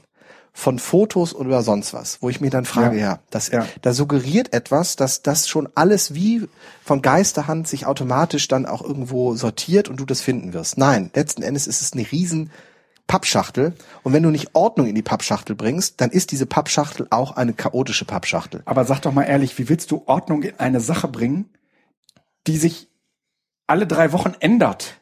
Nein, dann, dann musst du gucken, dass du und dann musst du gucken, dass du dir Kategorien oder ähm, äh, also ich arbeite da mit Ordnern und mit Tags. Also beispielsweise, natürlich, ordne, äh, ändert sich bei mir der Unterricht. Oder ich habe jedes Jahr neuen Unterricht. Und trotzdem immer wieder die gleichen Klassen, aber in unterschiedlichen Jahren. Das heißt, ich hab, könnte mir jede, für, jede, für jede Klasse einen neuen Notizbuch anlegen. Was aber dann ja irgendwann in spätestens zehn Jahren vollkommen unübersichtlich wird, weil ich halt unendlich viele Notizbücher da habe und auch nichts mehr darin finde. Aber was ich machen kann, ich kann ja ne- versuchen, die Ordner zu reduzieren, so dass ich dann den Ordner beispielsweise Unterricht habe oder Tafelbilder habe und alle Unterrichte immer getaggt sind mit dem jeweiligen Jahr, in dem dieser Unterricht stattgefunden hat. Das muss ich sogar noch nicht mal immer machen, wenn ich die Notiz anlege. Also beispielsweise bei den Rechnungen jetzt zum, äh, zur, zur Steuererklärung. Ich kann natürlich die Rechnungen erstmal alle einfach nur in den Ordner Rechnungen reinhauen. Weil ich kann ja dann gucken, von wann sind die Rechnungen. Ich kann mir das ja sortieren lassen, wann die Rechnungen importiert worden sind. Und in der Regel sind sie ja zeitnah importiert worden. Und kann dann einmal auswählen und sagen, okay, das ist jetzt Jahr 2013 oder 2014. Und dann kann ich aber sagen, so, jetzt zeig mir bitte alle Rechnungen aus 2014 an. Das heißt, ich kann Ordnung reinbringen, indem ich das strukturiere auf Basis von Schlagwörtern, die ich da reingegeben habe.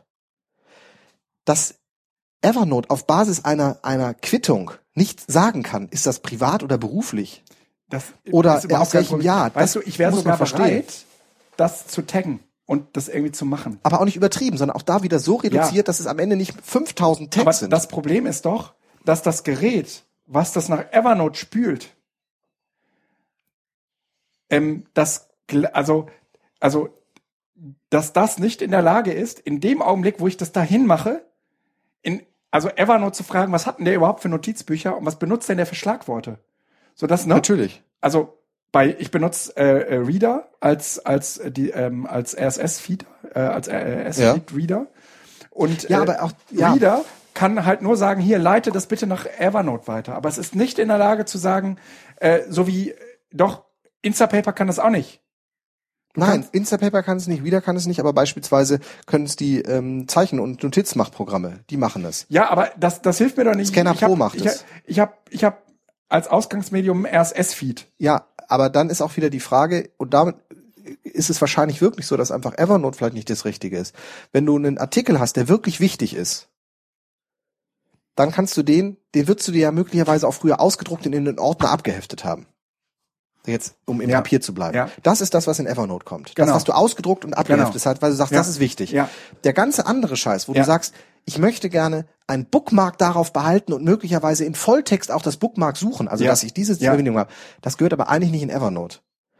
Weil das ist keine Notiz, sondern das ist eigentlich echt einfach ein, eine, eine Datenhalde und dafür ist Digo da, richtig. Oder Instapaper. Ich nutze da halt Instapaper, zu, weil ich da halt nicht so die, also mein, mein Schwerpunkt liegt eher auf den Texten als auf den Links und bei Digo liegt der Schwerpunkt eher auf den Links. Nee, als auch auf den Texten. Texten. Inzwischen haben die ja die Texte auch da drin, aber gut. Kann man jetzt Also, drüber ne? streiten, So, ist aber letztens das Gleiche. Zumindest aber diese Differenz muss man machen. Die- Evernote, Ja. meine Notizen, meine wichtigen Informationen, Ja. vielleicht auch ausgewählte Recherchebasis schon mal für einen weiteren Artikel. Genau. Und das Sammeln, das bloße reine Sammeln, sollte man nicht in Evernote machen, weil da müllt man sich das dann mit zu. Genau.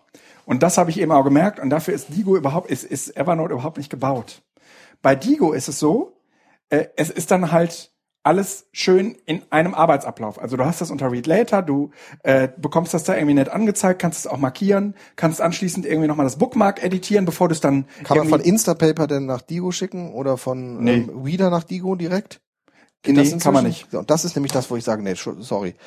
Ich möchte das aus dem Reader direkt send per Instapaper und zack drin. Aus Flipboard Instapaper drin. Ja, musst du dir über F äh, FTTT machen. Ja, boah, ja gut, okay. Müsste man sich über FTTT machen. Also ich benutze ja Fever als äh, Feed-Aggregator und äh, der meine favorisierten RSS, äh, also aus dem RSS-Feed die favorisierten Links, Die kommen rüber. Ja, ja. die äh, haben ein eigenes Feed und das kannst du dir bei äh, FTTT einrichten und sagen hier, ähm, wenn was Neues in dieses Feed reinläuft, also in dieses Faft-Feed von Fever, dann äh, pack es bitte nach Digo. Ne? So, das äh, hilft dir aber nicht weiter. kurz, ähm, alle, die jetzt ausgeschaltet haben, als es bei Ift Faft Feed Fever geht, ähm, ist nicht, ist nicht schlimm. Das sagt nur jemand, der mit Evernote nicht zurechtkommt. Der hat, der hat sich Lösungen gebaut um Evernote. Ja, ja, ja. Ift Faft Feeds bei Äh, Fever. Es so. Jetzt habe ich dann gedacht, okay, äh, ist gut. Ralf Appelt hat sein Amazon äh, äh, Kindle Fire HD abzugeben. Und äh, das Nicht ohne Grund. Und weil ja gerade Evernote noch nicht ausreicht, hat sich Ah, ne? Ich habe ich hab dann irgendwie, als äh, dieses Evernote-Problem immer virulenter wurde und ich auch irgendwie klar hatte, okay, du wirst das jetzt mit Digo versuchen, hatte ich schon irgendwie feuchte Träume, weil ich irgendwie so dachte, okay, geil, du kannst jetzt zukünftig ähm, deine ganzen Read-Later-Sachen auf einem vernünftigen Kindle-Dingens lesen. So. Und jetzt kommt der nächste Fuck-up. Ich krieg das Ding und pack das aus. Also mein, mein, mein, ich, nur einfach um das nochmal. Du hast gehofft, dass das System, was du bisher hattest, was an einer Stelle gebrochen ist, nämlich Ja. in Evernote, weil du Evernote falsch eingeordnet hast. nee, weil aber Evernote überhaupt nicht zu mir passt. Ja, ja, genau. Aber was eigentlich ein gutes Zusammenspiel zwischen dem iPad oder hast du ein iPad gehabt? Nee, ne? Nee, ein, ein äh, Kindle. ein Kindle, dem deinem Rechner und dem iPhone, das war, hat ja ein gutes Zusammenspiel. Das hofftest du jetzt durch einen Kindle Fire zu ersetzen, in dem alles besser wird, weil Digo auf dem Kindle Fire läuft? Richtig. Aber Also ich habe ja dieses Gerät, ich, ich, ich habe das erste Mal so ein Gerät in der Hand, das ist ja spottbillig. Ja. Und ich habe ein Problem, ich kriege das schon nicht an. Doch, da hinten ist es. ja, das, das ist eine Frage der Einstellung. Da drückt man dann einmal drauf und dann dauert es erst zwei Minuten, bis es dann angeht. Ja. So. So. Ach so, nee. Dieser. Wie kommt man da jetzt auf den Homescreen? Das ist. Pass auf. Das Nein, allererste, mal als ich. Ich, ich, das, das, das muss ja intuitiv sein. Da Äh. saßen ja Fachmänner dran. Das ist eine Scheiße. Man sieht gerade ähm, den den Spe so ein bisschen irritiert vor einem Gerät. Das ist echt krass, ich komme nicht auf den Homescreen. Schatzi, da gibt es unten einen das- Knopf. Ja, aber der, der kommt ja erst raus, wenn ich da hinklicke. Ja, das kennt man vielleicht von Volltext-Readern. Ne? So, Ja, aber dann bin ich vorher in dem Volltext wieder gegangen. Okay. Ja, in dem Fall äh, war das jetzt von mir natürlich ein Fehler, dass Okay. ich da vorher äh, was anderes geöffnet hatte. So. Ja. Dieser Kindle Fire äh, ist Also die, das Display ist schon nicht schlecht. Das ist mit Abstand das geschlossenste System, was ich je erlebt Nein, habe. da ist Android drauf. Aber da ist hier Evernote hast du jetzt hier gar nicht drauf, ne? Nur nur Quip. Quip. Wo ist Digo? Äh, Digo, ja, pass auf. Digo kann man eben nicht installieren, es sei denn, man wendet einen kleinen Trick ab, äh, an. Ähm, Ach, hier sind Apps noch. Oh, wie cool. Ja, ne, und die, die da- sieht man, also die Apps sieht man nicht auf dem Nein, Homescreen, es, das es, ist gibt, wichtig. es gibt Apps, die sind nicht im, äh, im äh, Amazon äh, Store. Und wenn man an die dran will, dann muss man das APK installieren, also sozusagen die Exe-Datei, also die ausführbare Datei, um diese App zu installieren. Kannst du mir trotzdem noch mal zeigen, wo Digo ist? Ach, da ist Digo. So. Und Digo ist im, im Gegensatz zum, äh, also die Digo-App auf dem Android-Gerät ist im Gegensatz zu der iOS-App nicht in der Lage, äh, in diesen Read-Later-Modus zu gehen. Sehr schön. Und die letzten Artikel sind übrigens hier vom 28. März, das zum Thema Aktualität. ja, das, äh, das, das kann aber Achso, nicht sein. äh, Moment, also, Das Ding ist wahrscheinlich gerade gar nicht im Read Netz. Later, da ist es doch. Ja, du, ja, aber das, das, d, ähm, das zeigt dir das nur an. Aber du, du hast nicht diesen Read Later Modus, in dem du unterstreichen kannst und alles. Den gibt es nicht. Also das heißt doch, ich kann doch hier jetzt unterstreichen, oder?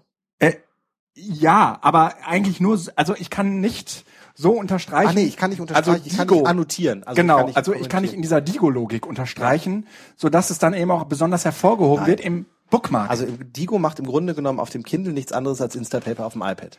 es macht im Prinzip nichts anderes als auf der Webseite. Ja, also es ist im Prinzip, Ja, es auf ist der Webseite kann man App. ja kommentieren, glaube ich. Da kann man Ah ja, das stimmt, das stimmt. Also, hier ist es, macht es das gleiche wie Instapaper. Das heißt, du könntest dir theoretisch auch doch wieder ein iPad holen. Nein, kann ich nicht. Nein, abgesehen davon, dass es ein Sechstel von einem iPad kostet. Ja, pass auf. Dann sollte man das. Nach, also nachdem ich irgendwie klar hatte, okay, offensichtlich werden, ich stehe schon. Setz, setz dich mal offensichtlich. und mach mal das Mikro so ein Stückchen weg, weil das wird gerade so. Mann, ey. Offensichtlich werden Android-Apps auch deutlich schlechter gecodet als iOS-Apps. Ja, Aber da darf man sich doch auch nicht wundern. Ich meine, auf wie vielen Geräten laufen diese Android-Apps? Liebe- Als Entwickler muss ich mich doch darum kümmern, dass es auf 15 verschiedenen, 30 verschiedenen Displayauflösungen ja läuft. aber warum sorgt die, die Ressourcen fehlen an anderer Stelle. Warum bringe ich dann überhaupt eine Android-App raus? Ja, weil ich auf diesen Plattformen nämlich, wenn ich nicht äh, parat bin, auch, aber, die dann Leute, die doch das schlecht. Nein, ja natürlich, aber du bezahlst doch hier auch weniger für. Das heißt, die Leute, die das haben, haben deutlich weniger äh, Qualitätsanspruch äh, und sind auf, der anderen, auf einem anderen Trip unterwegs als jemand, der äh, sich für 400 Euro ein iPad holt. Das ist doch neoliberale Kacke. Nur weil Nö, etwas ich habe halt das andere und finde das einfach gut, dass das Nur- so gut funktioniert. Nur weil man in der Lage ist, sich für 400 Euro so ein iPad zu kaufen, heißt das ja noch lange nicht, ja, dass man für eine Android-App auch weniger Ressourcen investiert und die App Natürlich. schlechter macht. Ja? ja, aber selbstverständlich. Ich meine, Nein! Das ist neoliberale Scheiße, das stimmt. Das ist, äh, aber äh, wenn ich mir angucke, äh, du äh, holst dir einen Reifen für deinen Porsche Cayenne und einen Reifen für deinen äh, Fiat Cinquecento, dann wunderst du dich doch auch nicht, dass der Reifen erstens von dem Porsche Cayenne, wenn du ihn auf den Fiat Cinquecento packen würdest, wahrscheinlich 40 Jahre halten würde und gleichzeitig aber auch noch viel viel teurer ist. Also Das glaube ich als- nicht. das als- Gummi da drin wird das gleiche sein. Nein, nein. Da, es wird, wenn ich für, für diese Plattform programmiere, und ich kenne einen Programmierer, der sich überlegt hat, genau das zu machen. Der hat eine erfolgreiche App fürs iOS und er sagt, ich fange das nicht an. Also zumindest ich nicht. Wenn jemand anders das für mich programmieren möchte und es geht durch meine Qualitätsmühlen, ist es okay. Aber ich mache das nicht. Und zwar, weil diese Plattform so äh, auf so unterschiedlichen Gerätetypen mit so unterschiedlichen Codebasis. Also auch Android ist ja nicht Android. Hier ist ja, Ja. Android drunter und keiner weiß, dass Android drunter ist, weil das Amazon verkauft. Das ist eine 2.4er Version, Ich habe keine Ahnung. aber zumindest keine 4.2er. So, das heißt, hier läuft ein altes Android Ja. drunter. Du musst also gucken, dass nämlich diese äh, Digo-App, ich vermute jetzt mal einfach ein bisschen, Apple hat ja erst mit iOS 6 irgendwas, beziehungsweise 7 jetzt, äh, einen vernünftigen HTML-Browser auch drin, Mhm. ähm, um äh, gewisse Dinge mit dem Webbrowser auch machen zu müssen. Also Etherpad funktioniert ja erst mit den neuen Geräten. Ja, ja, ja. Das- Die lief ja auf den alten nicht. Ja. Das lag daran, dass eben die äh, HTML-Engine hintenrum einfach noch reduziert Ja, war, genau. auch für die Geräte.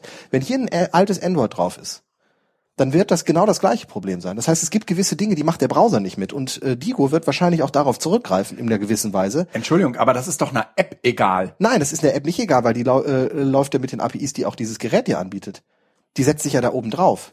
Und in dem Sinne kann ich es verstehen, dass solche Entwickler halt gucken, dass sie das möglichst so machen, dass es massenkompatibel ist. Und in dem Sinne bist du halt nicht, also ich kann das verstehen, und das ist ein Typ, du bist in die typische, herzlichen Glückwunsch, zweite Sache, Falle gelaufen. Günstiges Gerät, aber die gleichen Qualitätsansprüche an, äh, äh, anmerken oder haben wollen. Ja, ich habe gedacht, so teures halt, Gerät. App ist App. Nein, Ja? das sind nicht umsonst, programmieren die Leute hierfür lieber. Und, Und nicht umsonst kauft man hier die Apps und hier kriegt man so umsonst. Nee, äh, ist, ist ja gar nicht so. Also Ja, hier wird die, ja geklaut wie Sau. Also die, Nee, die Dinger die- sind ja alle gehackt. die, die Leute sind eher bereit, äh, dafür Geld zu bezahlen, also für das iOS, für eine iOS-App Geld zu bezahlen. Genau, und deshalb wird auch hier äh, investiert und äh, die Ressourcen für locker gemacht, weil man weiß, dass man sie hier äh, refinanzieren kann. Hier Ey. nicht. Und, und Digo ist jetzt noch ein kostenloser Dienst. Ja. Das heißt, die sagen sich doch auch, wo äh, machen wir mehr Ressourcen rein? Hier äh, hat's viel, viel mehr Renommee. Hier, wer arbeitet denn mit dem Kindle Fire HX, TX, HX, wie heißt das? Kack, egal. Sie könnten ja die gleiche App, also eigentlich, ja, es spielt es doch keine Rolle. Da ist ein Android drunter, ja. Äh, es spielt doch keine Rolle, ob ich diese App für äh, irgendein äh, HTC-Gerät baue für 400 Euro, ne? Oder ob ich sie für ein Kindle Fire für 79 Euro baue. Doch alleine deshalb, weil du das macht zwei verschiedene. Auflösungen hast. Bei Apple hast du, glaube ich, insgesamt drei oder vier verschiedene Auflösungen. Das heißt, du kannst die App ganz gezielt auch für diese Displays bauen und du Ja, weißt, wie sie hinterher haben, aussehen. wir haben hier kein Auflösungsproblem, sondern wir haben hier ein, also bei Digo haben wir es da, damit zu tun, dass Funktionalitäten einfach weggelassen wurden. Also Ja, weil ne? die, die Basis, die Codebasis darunter einfach nicht funktioniert. Und vielleicht macht sogar der Kindle Fire das theoretisch. Aber vielleicht gibt es irgendwelche anderen Android-Derivate, die eben genau das nicht können. Und deshalb haben sie es gesagt, bevor wir es machen und es funktioniert nicht, machen wir es lieber nicht, Ja. weil dann be- haben wir zumindest kein Support-Problem hinten dran. jetzt haben wir Du solltest Hattingen- dich überlegen, du solltest dir überlegen, ob du nicht vielleicht doch noch mal investierst. Also Digo App auf dem iPhone, iOS macht glaube ich auch keine Kommentare, oder? Doch. Aber nee, äh, äh, hier unterstreichen, das geht alles. Hier, ich kenne das doch von dem Ding. Ja, ja, auf, aber hier Ne? auf, auf dem hier. Ja, das, das weiß Digo. Browser nicht. gibt es ja noch, aber Genau, das ist der Digo Browser. Damit machst du das. damit kannst du es machen. Und Aber der die Digo Digo App selbst, Es gibt keine Digo App. Es gibt nur den Digo Browser. Das ist aber die offizielle Digo App. okay. Mhm. Ähm, Oh, und In-App-Käufe möglich. Sieh einer mal an, siehst du? Wie? In- In-App-Käufe. Hide Advertisements and Quick Access View, 1,79 Euro. Das heißt, die refinanzieren ihre App nämlich sogar über einen offiziellen In-App-Kauf. Und dann kannst, musst du dich ja nicht fragen, warum man die nicht pflegt. Ich Ja. kauf das jetzt gleich. Ich zeige dir meinen gepflegten Mittelfinger. Also, Okay, ich habe kein Foto. ich habe jetzt äh, den äh, offiziellen Hattinger Lötkolben.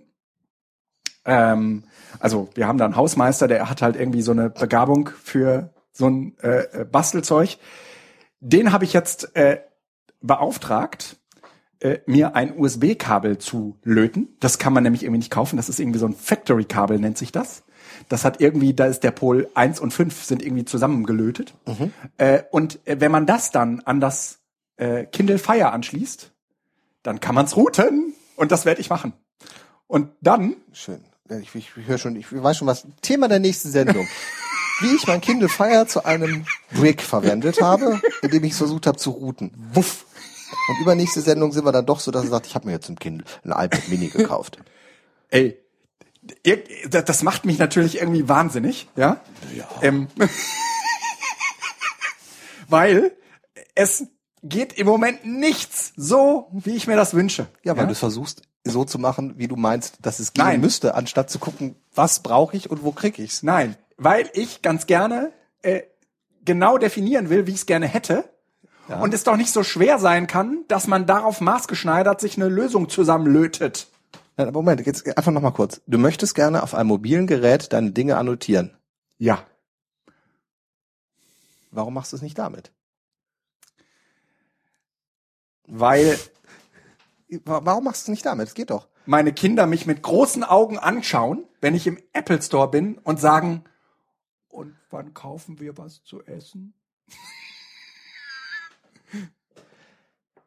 Es geht gerade nicht. Ich muss es damit machen. Okay, darf ich kurz? Das Ding hat 130 Euro gekostet? Nein, 80. 80. Gut. 480. 80, 400. Ja, ist okay. Ähm, So, und jetzt route ich das und pass auf, ich bin Papa ja hat sich jetzt ein Auto gekauft. Nein, wir können damit nicht in den Urlaub fahren. Nein, das geht nicht. Aber wir haben ein Auto. Guckt es euch einfach an.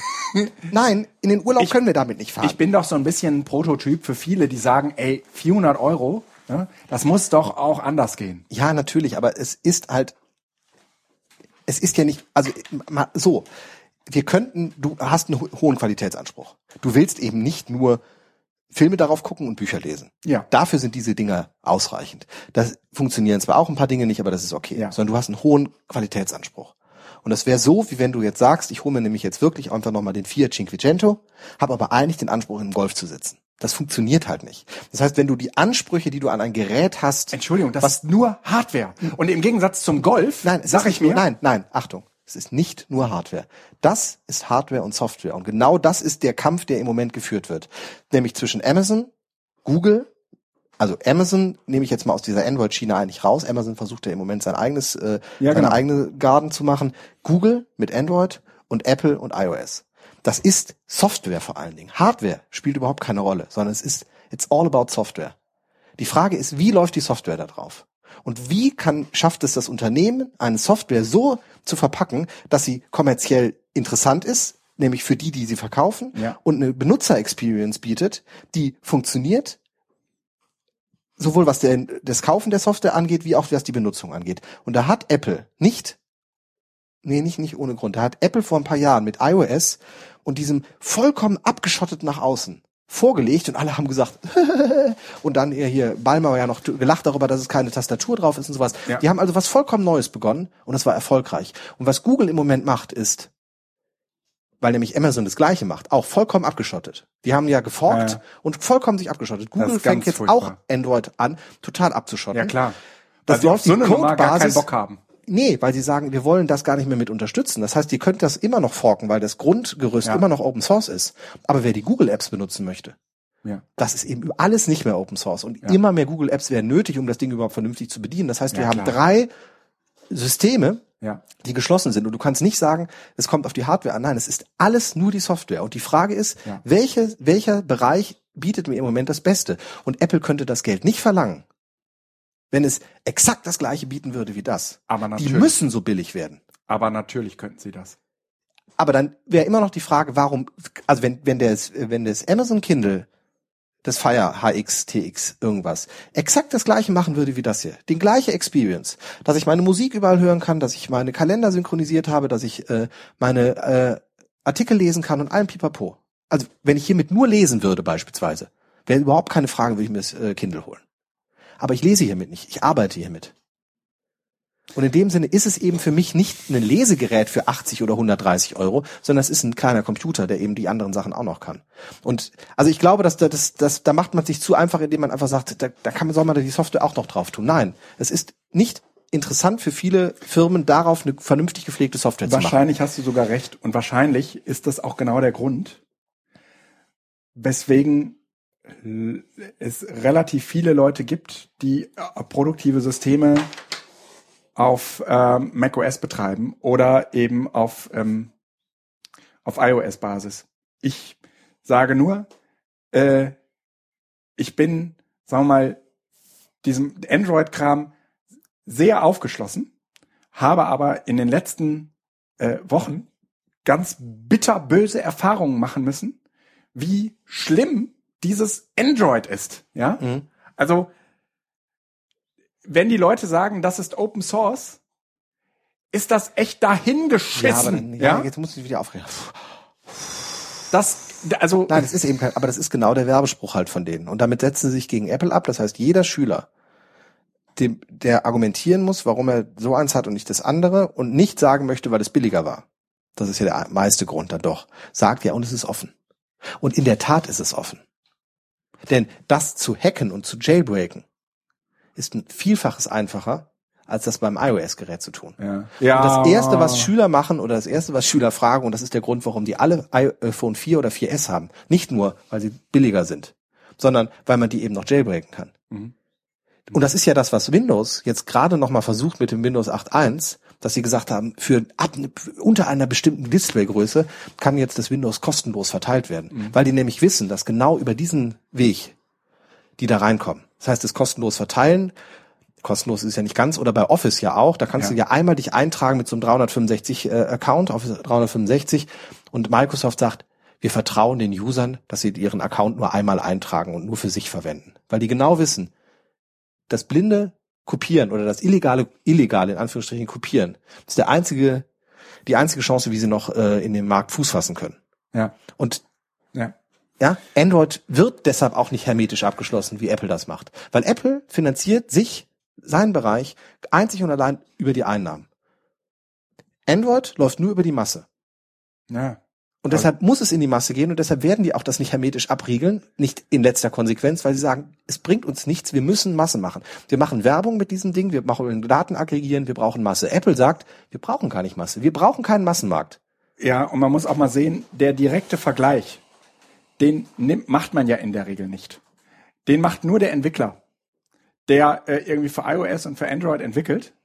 Aber wir als Nutzer würden uns ja nicht beide Apps angucken, weil wir sozusagen alle Betriebssysteme da haben, ja, sondern das machen jetzt hier irgendwie zwei Geeks, aber in Wirklichkeit ähm, ist das ja nicht jetzt, sagen wir mal, so die Standardidee, dass man anfängt, Apps miteinander zu vergleichen und Funktionalitäten abzuchecken. Von daher kriegen die Leute nicht mit, wie scheiße Apps in äh, auf Android-Basis laufen. Ja? Also ich bin echt platt. Ja, weil du halt beides kennst. Und das ist das Problem. Ich glaube, es ist einfach eine tödliche Kombination, wenn du ein iOS-iPhone hast ja. und äh, so ein Android. Wenn du das Android eben anders nutzen willst, das ist der Punkt. Wenn du das als Lesegerät nutzen willst, mit der Kindle-App drauf ja. und meint zum Webbrowsen und vielleicht noch Mails ja. abrufen, dann ist es absolut okay. Ja, aber du halt willst, halt jetzt, ne? Also aber du willst halt, genau, dafür nutzt es auch. Und dann ist es okay. Dann ist immer noch die Frage, wie kann man das unsubventioniert für 80 Euro oder 130 Euro verkaufen? Ja. Also das ist echt so. Buh. Aber ähm, ja, nächster also, Schritt ne? ist so, wie, wenn die, wenn die an die Schulen also kommen und so. Eigentlich, ich hoffe, eigentlich, nicht der Fall ist. Äh, alle Leute, die vorhaben, sich ein, ein Kindle HD zu kaufen, ja, die sollen sich lieber einen reinen Kindle kaufen, ja, hier so eins, ja, weil von der Funktionalität her, ja, unterscheidet die Geräte gar nicht viel. Zumindest von dem, was du dann am Ende effektiv nutzen kannst, ja. wenn du das weglässt, ja. was eigentlich da. Gut, Farbfilme kann man natürlich darauf noch gucken. Ja, oh ja, man kann Fahrfilme gucken, man kann Hörspiele hören und was weiß ich nicht alles. Ja. Aber du kriegst halt nicht von iTunes da drauf gespielt, sondern du kriegst nur über die Amazon Cloud. Ja, äh, muss Audible, äh, im Audible-Account genau. haben. Ne? Ja. ja. Wird schon wieder einfach. Also, wir machen das Thema mal äh, zu. Es ist auf jeden Fall grauenhaft, Leute. Es ist grauenhaft. So. Ähm, ich würde jetzt mal gerne kurz. Ähm, Was machen wir jetzt noch? Die nächsten zwei. Äh, jetzt bin ich hier draußen. Das Workflow passt noch nicht so ganz. Ähm, das lassen wir raus. Rauslassen. Ähm, das hatten wir ja schon auch mal. Das kann man noch. Also machen wir noch Tipps und Tricks zum Ende. Tipps und Tricks. Also äh, Guido hat wieder ein paar Buchempfehlungen rausgekramt. Ich meine, einige davon hätten ja, wir schon. Ja, dann, dann müssen wir auch die Tools machen. Zumindest hier. Ja, mach mal. Oder? Ja, ja. Kurz und knapp noch. Also, Tools. Ähm, mir ist letztens ein Link über die äh, Füße gelaufen, der zeigt, wie man Flipboard, sagen wir mal so, äh, als Seminarreader oder auch als ähm, Grundlage für äh, so, eine, so, eine, so, eine, so eine Materialgrundlage für den Unterricht benutzen kann. Und äh, das äh, haben wir mal verlinkt. Ich finde das äußerst gelungen. Äh, wir benutzen ja Flipboard vor allen Dingen auch für den, äh, für den Reader danach, also die Show Notes. Aber äh, ich kann mir sehr, sehr gut vorstellen, dass das eben auch, wenn man, sagen wir mal, so Materialien für ein Seminar oder auch den Unterricht zu einem bestimmten Themenbereich gesammelt hat, dass man den hier äh, über Flipboard, sagen wir mal, sehr äh, konzentriert äh, zusammenstellen kann und das äh, sozusagen rausgeben kann. Äh, das läuft zumindest auf Android und äh, iOS-Geräten auch vernünftig und ansonsten kann man sich natürlich auch beim Browser angucken und äh, man kann mit mehreren Leuten an so einem Flipboard auch äh, rum Notizen machen. Also es gibt irgendwie editor.flipboard.com. Also wenn man Evernote nicht nutzen möchte mit äh, geteilten Notizbüchern, was ja auch ginge. Würde äh, auch gehen, ja. Kann man auch, Flipboard gehen. nehmen. Äh, Flipboard kommt halt wesentlich schicker daher. Ja. Okay, ja. Du willst Flipboard aber jetzt nicht als Bookmarks-Sammlung nehmen dann. nee, nur Gut, für okay. Shownotes. Okay, alles klar. Gut. Mach dich lustig. Ähm, Was hast du denn da noch? Ja, äh, äh, Guestpass. Äh, äh, da bin ich über ähm, Was ist das denn? Bremerhaven. Das jetzt muss ich mal eben einmal hier gucken.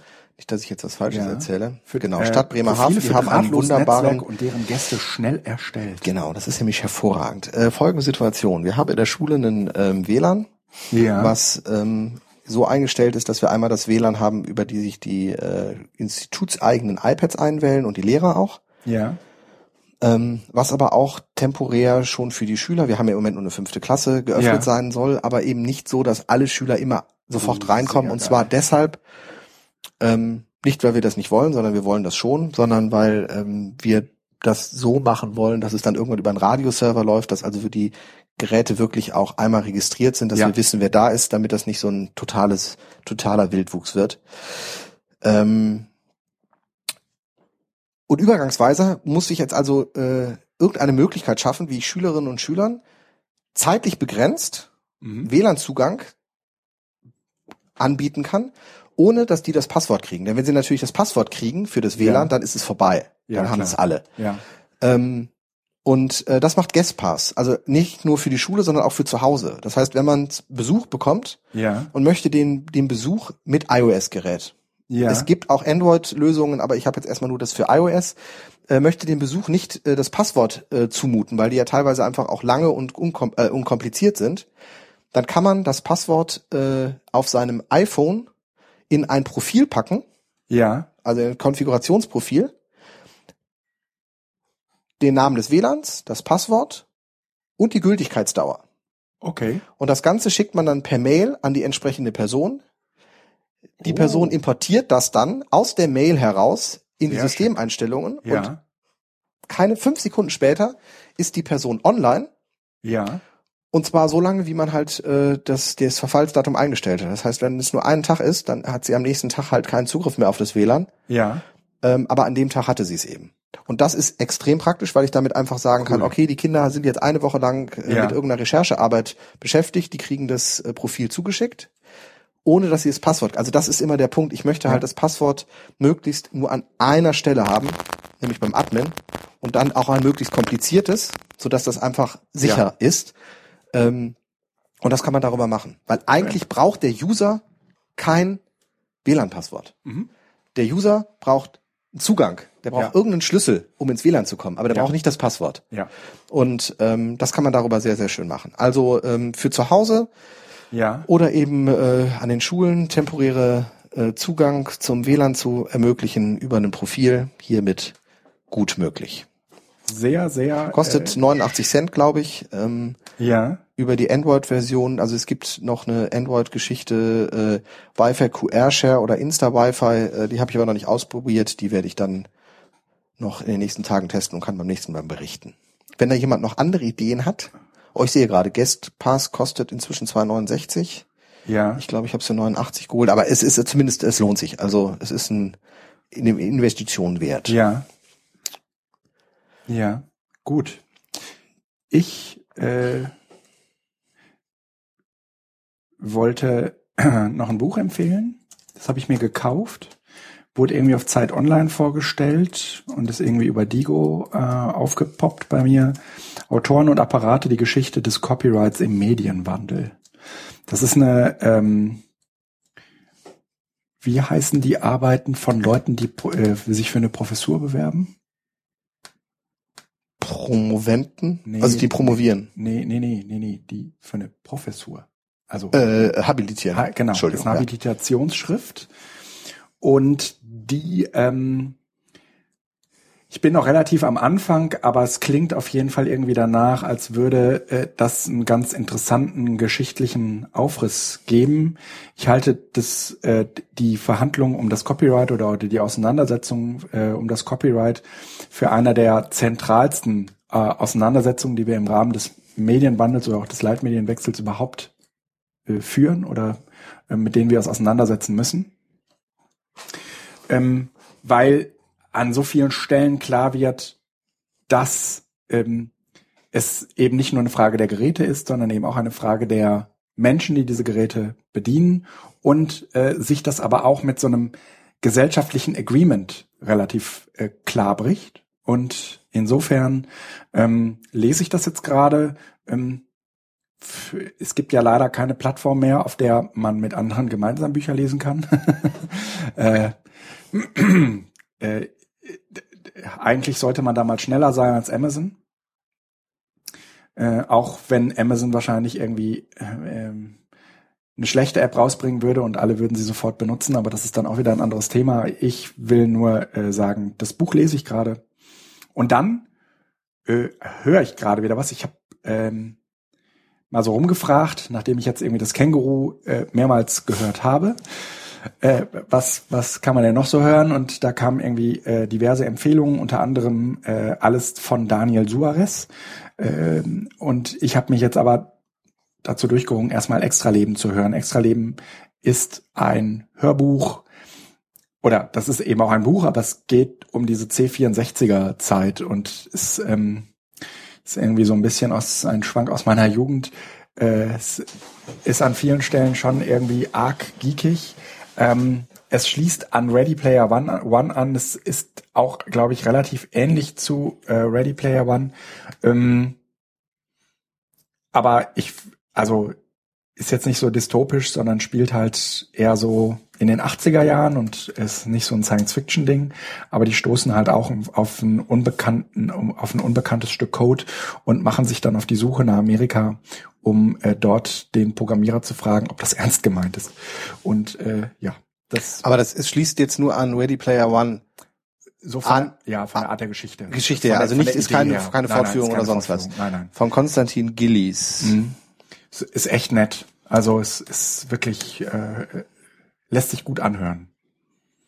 Es ähm, ist ein bisschen aufwendiger pro, äh, produziert, erinnert mich manchmal eher an ein Hörspiel als an ein äh, Hörbuch. Also mhm. es gibt verschieden, drei verschiedene Rollen, äh, die gelesen werden, obwohl das meiste dann doch irgendwie ein Vorlesender, also ein, ein, ein, ein Erzählender liest. Mhm. Ähm, aber es kommen zwischendurch eben auch die äh, zwei ähm, Protagonisten zu Wort. Jo. Ähm, was mir eben noch äh, gab es nicht eine äh, also zum zum Thema Urheberrecht und sowas Medienwandel gab es nicht einen äh, ein, ein, ein, ein Paper von Netzpolitik oder sowas Jahrbuch Urheberrecht oder irgendwie sowas ja ja Nee, aber das ist das äh, Jahrbuch Netzpolitik. Nee, genau, das ist das Jahrbuch, ist auch der falsche Name. Ich, da gab es da nicht irgendwas zum Urheberrecht, wo die was veröffentlicht haben und das irgendwie zusammengestellt haben? Ja, aber ja. in dem Fall handelt es sich ähm, bei der Kollegin, die dieses Buch äh, geschrieben hat, äh, glaube ich, ähm, nochmal um so einen Blick jenseits der bekannten Echokammer. Okay. Und schon allein deswegen, also weil es eben jetzt mal nicht von Netzpolitik kommt, sondern weil es jemand geschrieben hat, den man vorher so gar nicht auf dem Radar hat. Okay. Der ähm, irgendwie aus den Tiefen der Archiven, äh, äh, aus den aus den Tiefen der Archive gestiegen ist und äh, dieses Buch hervorgebracht hat. Äh, ich äh, muss bisher sagen, ähm, dass es mir sehr sehr gut gefällt, auch wenn es lange, wenn es überhaupt keinen Zweifel daran gibt, dass es sich hierbei um eine Habilitationsschrift handelt und nicht um ein Stück Popkultur. Ne? Mhm, okay. Das sind keine zusammengestellten Blogbeiträge, das wird auch relativ schnell klar, ähm, was das Lesen eigentlich ein bisschen beschwerlicher macht. Aber ich glaube, das lohnt sich, um mal so einen Blick außerhalb der Echokammer auch zu gewinnen. Mhm. Hast du noch was? Ja, ich äh, finde es einfach, ich glaube, ich hatte das schon mal erwähnt, aber ich möchte es nochmal machen. Ähm, Scarlett äh, ist eine, die auch damals beim ADZ-Treffen in Köln zweimal dabei war ja. oder mindestens einmal ja. dabei war, die äh, im Moment auf Sabbatjahr ist. Oh, du liest das Blog auch, ich mache ja. das auch. Mhm. Und ähm, die äh, bloggt ein wenig, bloggt privat, aber sie ist halt irgendwie auf dem Weg durch Europa, war in Nordafrika und sie ist jetzt im Moment über die Provence auf dem Weg nach Italien und ähm, das tut einfach extrem gut, auch weil sie eben zwischendurch äh, ein wenig berichtet, welche Vorstellungen sie von Schule hat und äh, wie sie gerne eine neue Schule mit Leben füllen würde. Und ähm, ich möchte einfach nochmal empfehlen, Scarlett da zu folgen. Äh, Sabbatreise, S-A-B-B-A-T-R-E-I-S-E, -E, also sabbatreise.wordpress.com. Scarlett Miro, ähm, immer ein, Ja. ein Blick wert. Wir haben sie ja auch für das, äh, für das Orga-Team des Edu-Camps in Hattingen gewonnen. Genau, da ist sie auch dabei, wenn Ja. sie denn zurückkommt oder Ja. wenn sie dann zurück ist. Ja. Ja, Dann, äh, bleibt noch eins. Bitte? Genau, das wollte ich jetzt einfach noch mal äh, kurz äh, darauf hinweisen. Es bleibt noch eins und zwar nächstes Wochenende findet in Frankfurt das EduCamp statt. Ich glaube das 13. seiner Art. Und ähm, bist du da? Du bist unterwegs? ich bin äh, auf dem Weg nach Borkum. Okay, das ist Ja. auch wertvoll. Ähm, ich werde eventuell äh, am Samstag, Sonntag da sein. Genau weiß ich es aber auch noch nicht, weil auch bei mir noch so ein paar andere Dinge anstehen. Ähm, aber ich werde auf jeden Fall einmal kurz vorbeischauen und ähm, ich hoffe, dass sich wieder ganz, ganz viele da zusammenfinden und äh, Ja. konspirativ Und die Bildung die rocken. Dinge angehen und vielleicht doch noch mal ein paar Edu-Punks. Mhm. Ich erinnere mich immer noch an die Edu-Punks, die aus England auch damals gekommen sind in Ilmenau. Das war schon eine schöne Zeit Ja. und ähm, vielleicht entsteht ja wieder was. Ja. Und Frankfurt bietet ja Potenzial, sich zu empören. So und so. Oh. Sehr schön gesagt. Ja. Wohl wahr. Ich bin von meiner Seite aus durch, Herr Ich Brumbach. von meiner Seite aus auch. Herr Schaumburg, es war mir wie immer ein großes Vergnügen, mit Ihnen einen Teil dieses Nachmittags verbringen zu dürfen. Äh, ich werde gleich äh, nach Wien fliegen, weil ich dort im Laufe der nächsten drei Tage zusammen mit Thomas Kreimel, auch ein äh, gern gesehener Zuhörer äh, und Mitdenker dieses kleinen, aber feinen Podcasts, ein Seminar zusammen mache. Und äh, ja, da ja Wien ist sowieso immer eine Reise wert. Da bin ich auf jeden Fall. Und ähm, wir hören uns dann wahrscheinlich von der Republika aus Das äh, werden wir dann nochmal oder besprechen. wie davor genau auf jeden Fall. Wir müssen auf jeden Fall entweder im Rahmen der Republika, um die Republika rum, eine Sendung produzieren. Das auf jeden Fall, genau. Gut, dann Tschüsschen. Tschüss und bis die Tage, man hört sich.